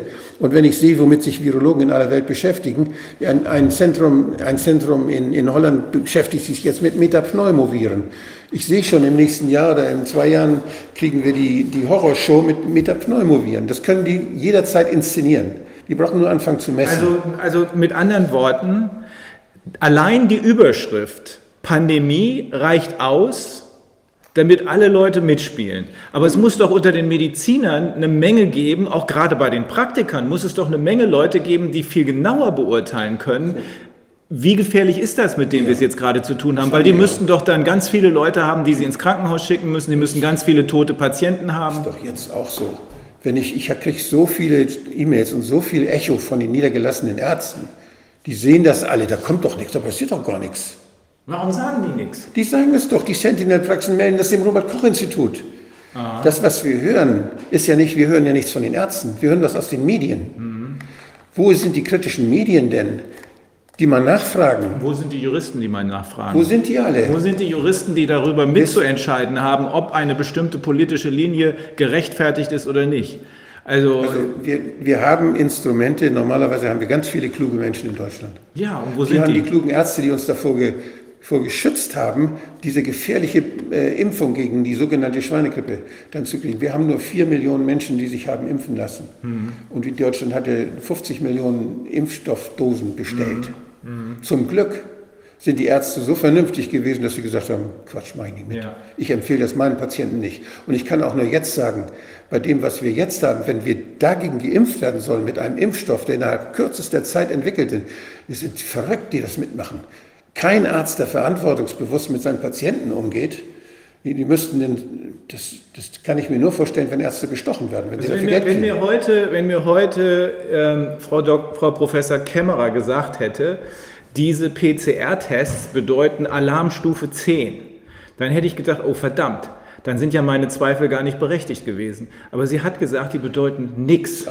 Das ist Alarmstufe Fragezeichen. Ja. Ich, also ich kann nur sagen, ich, ich äh, es stellen sich immer mehr Fragen. Also Antworten habe ich bisher keine, die aus der Politik schon mal gar nicht. Und auch von der Medizin, mit den Personen, mit denen wir gesprochen haben, gestern mit den Italienern, habe ich immer nur gehört, hier stimmt was nicht. Und da muss man sich doch wirklich ernsthaft fragen, Sie sind doch als Politiker unterwegs gewesen, da muss man sich doch ernsthaft fragen, gibt es nicht innerhalb der Politik wenigstens Leute, die sagen, hey, bevor wir solche Maßnahmen über die Bevölkerung ergehen lassen, möchten wir es genauer wissen. Haben, haben Sie da aus der Politik irgendwelche Reaktionen oder gibt es immer nur Leute, die sagen Pandemie, Pandemie? Da gibt es nur Einzelne und äh, ja, es ist schwierig. Ob die das nur ernsthaft meinen, ernsthaft transportieren wollen, Das wage ich zu bezweifeln. Es ist vielleicht auch eine Frage des persönlichen Charakters und der Durchsetzungsfähigkeit. Aber wenn ich solche Fragen, die sich auch eigentlich jedem stellen müssten, wenn ich diese Antworten heute höre, wenn ich solche Fragen habe, dann schlucke ich die doch nicht einfach runter und setze eine Maske auf. Es, ist mir ein Rätsel. Ja, mir auch. Mhm. Und das ist eine Frage, das hat was mit Psychologie zu tun. Das müsste vielleicht dann auch mal psychologisch dann nochmal durchleuchtet ja, werden. Das machen wir. Das hat was natürlich mit Medien zu tun, weil das, was wir, wie wir die Welt sehen, wir sehen hier diesen Raum, diese mhm. Leute, wir sehen die, die uns begegnen, wir sehen die, wenn wir mit der U-Bahn fahren, da sehen wir, ob die alle, wie die alle sich verhalten. Mhm. Und wenn die in der U-Bahn plötzlich alle eine Maske tragen, dann, dann setze ich doch mal auch schnell auf. Ja, ja. Ich bin, ja, ich will doch nicht. nicht also da, wenn ich das schaffe, die Menschen dazu zu bringen, sich so zu verhalten und die das alle machen, jede Mode funktioniert so. Guck mal, die Kids tragen alle dieselben Schuhe. Ja, ja, da ist was dran. Ja, das heißt, das sind psychologische, das sind psychologische Momente oder die, die, die, ihre Eltern fahren dasselbe Auto. Ja? Das sind Moden, die sich, die sich einbürgern und das ist dann auch vernünftig, das so zu machen.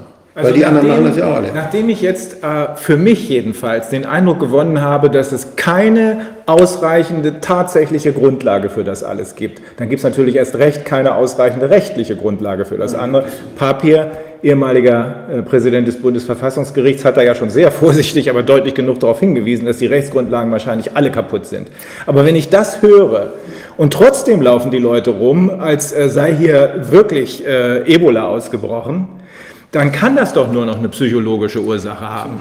Also müssen wir doch ganz dringend mit Psychologen und Psychiatern darüber reden, was, was passiert hier gerade. Ich finde es einfach unverantwortlich, auch vom Bundesverfassungsgericht, das sich nur auf das Robert Koch Institut bezogen hat und nicht auf das Robert Koch. Das ist Robert Koch Institut. Robert Koch Institut hat Informationen. Das ist unser offizielles Institut zur Seuchenbekämpfung, Bundesinstitut, die funktionieren. Da hat das Bundesverfassungsgericht nicht hingeguckt. Die haben Herrn Wieler angeguckt, was sagt er? Die haben Herrn Spahn angeguckt, was sagt er? Aber es gibt doch Mitarbeiter da. Können die nicht mal, kann man die nicht mal fragen? Die, werden, das sind, die sind in einer Hierarchie und die sind weisungsabhängig. Das sind keine freien Wissenschaftler. Die verlieren ihren Job, wenn sie was sagen. Hm. Und wenn wir jemand haben, wenn, wenn mal jemand was sagt, es kommt ja, ich, es gibt ja Whistleblower, es gibt, sag, bitte sagen Sie meinen Namen nicht. Mhm. Kriege ich ja. Ja, ja, stimmt, kriegen wir ja auch. Wir haben ja da, vielleicht kannst du da noch was zu sagen. Wir haben da ja eine Möglichkeit, die das Leute ist, anonym ist, zu Wort so, kommen zu lassen. Das ist, das ist, wirklich schrecklich. Und ich denke an, an, an absolutäre, Sta absolutäre Staaten, äh, wie, ich denke an, an die Türkei, wo, wo man nicht mehr das sagen darf als Richter, wo man ja. gefeuert wird als Richter. Mhm. Ich denke an die Presse in der Türkei. Ich denke an Sachen, die auch in Russland passieren oder in anderen totalitären Ländern. Und was bei uns passiert, das, das macht mir Angst. Ja, ja, das äh, geht, äh, das geht inzwischen, glaube ich, sehr vielen Leuten so. Aber die Angst ist im Moment noch gerichtet auf Pandemie, Pandemie. In Wahrheit scheint mir ja immer deutlicher sich der Eindruck aufzudrängen, dass man vor was ganz anderem Angst haben muss. Das war von Anfang an mein Bestreben. Seit Februar versuche ich den Leuten das zu zeigen, dass sie keine Angst vor Krankheiten haben müssen. Das ist wie in jedem Jahr gefährlich, mhm. aber nicht anders als in jedem Jahr. Es ist die so eine Kern, ganz klare Aussage, die ich belegen kann und die andere inzwischen massenhaft belegt haben. Mhm. Ja, Tja, die Test, Testpandemie im Prinzip, die sich dann hier festgesetzt hat. Ja, die Faktenchecker von Korrektiv und von Versagen total. Die Taz, dachte ich mal, ist eine kritische Zeitung. Habe ich auch gedacht. Abbestellen. Ja, habe ich auch gedacht. Ich, also man sucht in den Mainstream-Medien nach den Informationen, die es geben muss, weil jeder... Sehr kritisch. Ja, wo, wo sind Sie denn? Wo, wo kommt dann die Gegenmeinung mal? Ja, ich habe ich hab lange gesucht. Ich habe, als, als, wir, äh, als wir in den USA waren und diese Meldung gehört haben, habe ich gedacht, na, guckst du mal, muss ja aus deutschen Medien was geben. Es gab nichts. Und dann haben wir telefoniert, weil ich dachte, hey, der weiß es wenigstens. Und dann erst bin ich darauf gestoßen, dass es schon Informationen gibt, aber nicht in den Mainstream-Medien, sondern da muss man gucken bei Rubicon oder man muss äh, die Kanäle angucken, die zum Beispiel auch das berichten. Das gibt es tatsächlich in den USA, in den Mainstreams. Vorsichtig zwar, aber immerhin, sogar in der New York Times wurde von John Ioannidis berichtet. Aber in den, in den normalen Mainstream-Medien hier in Deutschland habe ich nichts gefunden. Als ich mich an die großen Medien gewendet hat im Februar, da war ja einmal ganz kurz war das mal im ZDF. Das wäre die nächste Frage gewesen. Warum, äh, Sie sind sogar selber aktiv geworden und Ich habe gefragt, ich bin zu Korrektiv hingegangen Ja. Und habe gesagt, Korrektiv, wollt ihr doch nicht mal gucken, was ist denn da los? Ja. Ihr, ihr seid doch recherchiert, ich bin doch da, habt ihr immer unterstützt finanziell. Und bin da hingegangen, ich habe sie angerufen, den Redakteur. Und habe gesagt, hier, Mensch, da müsst ihr uns drum, drum- kümmern. Das ist wieder so ein Ding wie mit der Schweine und der Vogelgrippe, das geht wieder los. Und da hat er gesagt, ja, das muss ich mal mit unserem Team besprechen. Und dann kam, Mitte, Mitte März kam plötzlich das Ding raus, Faktencheck von denen, wo sie so taten, als hätten sie mit mir gesprochen. Die haben mich nie kontaktiert. Ich habe die angerufen, habe sie alarmiert, habe ihnen aber inhaltlich gar nicht viel gesagt. Und aus diesen Und dann haben Fragen... einen Faktencheck gemacht mit mir angeblich. Die haben gelogen. Oha. Das ist, also ich bin, bin sowas, ich habe natürlich sofort gesagt, ich kündige bei euch, ihr kriegt von mir keine Unterstützung mehr.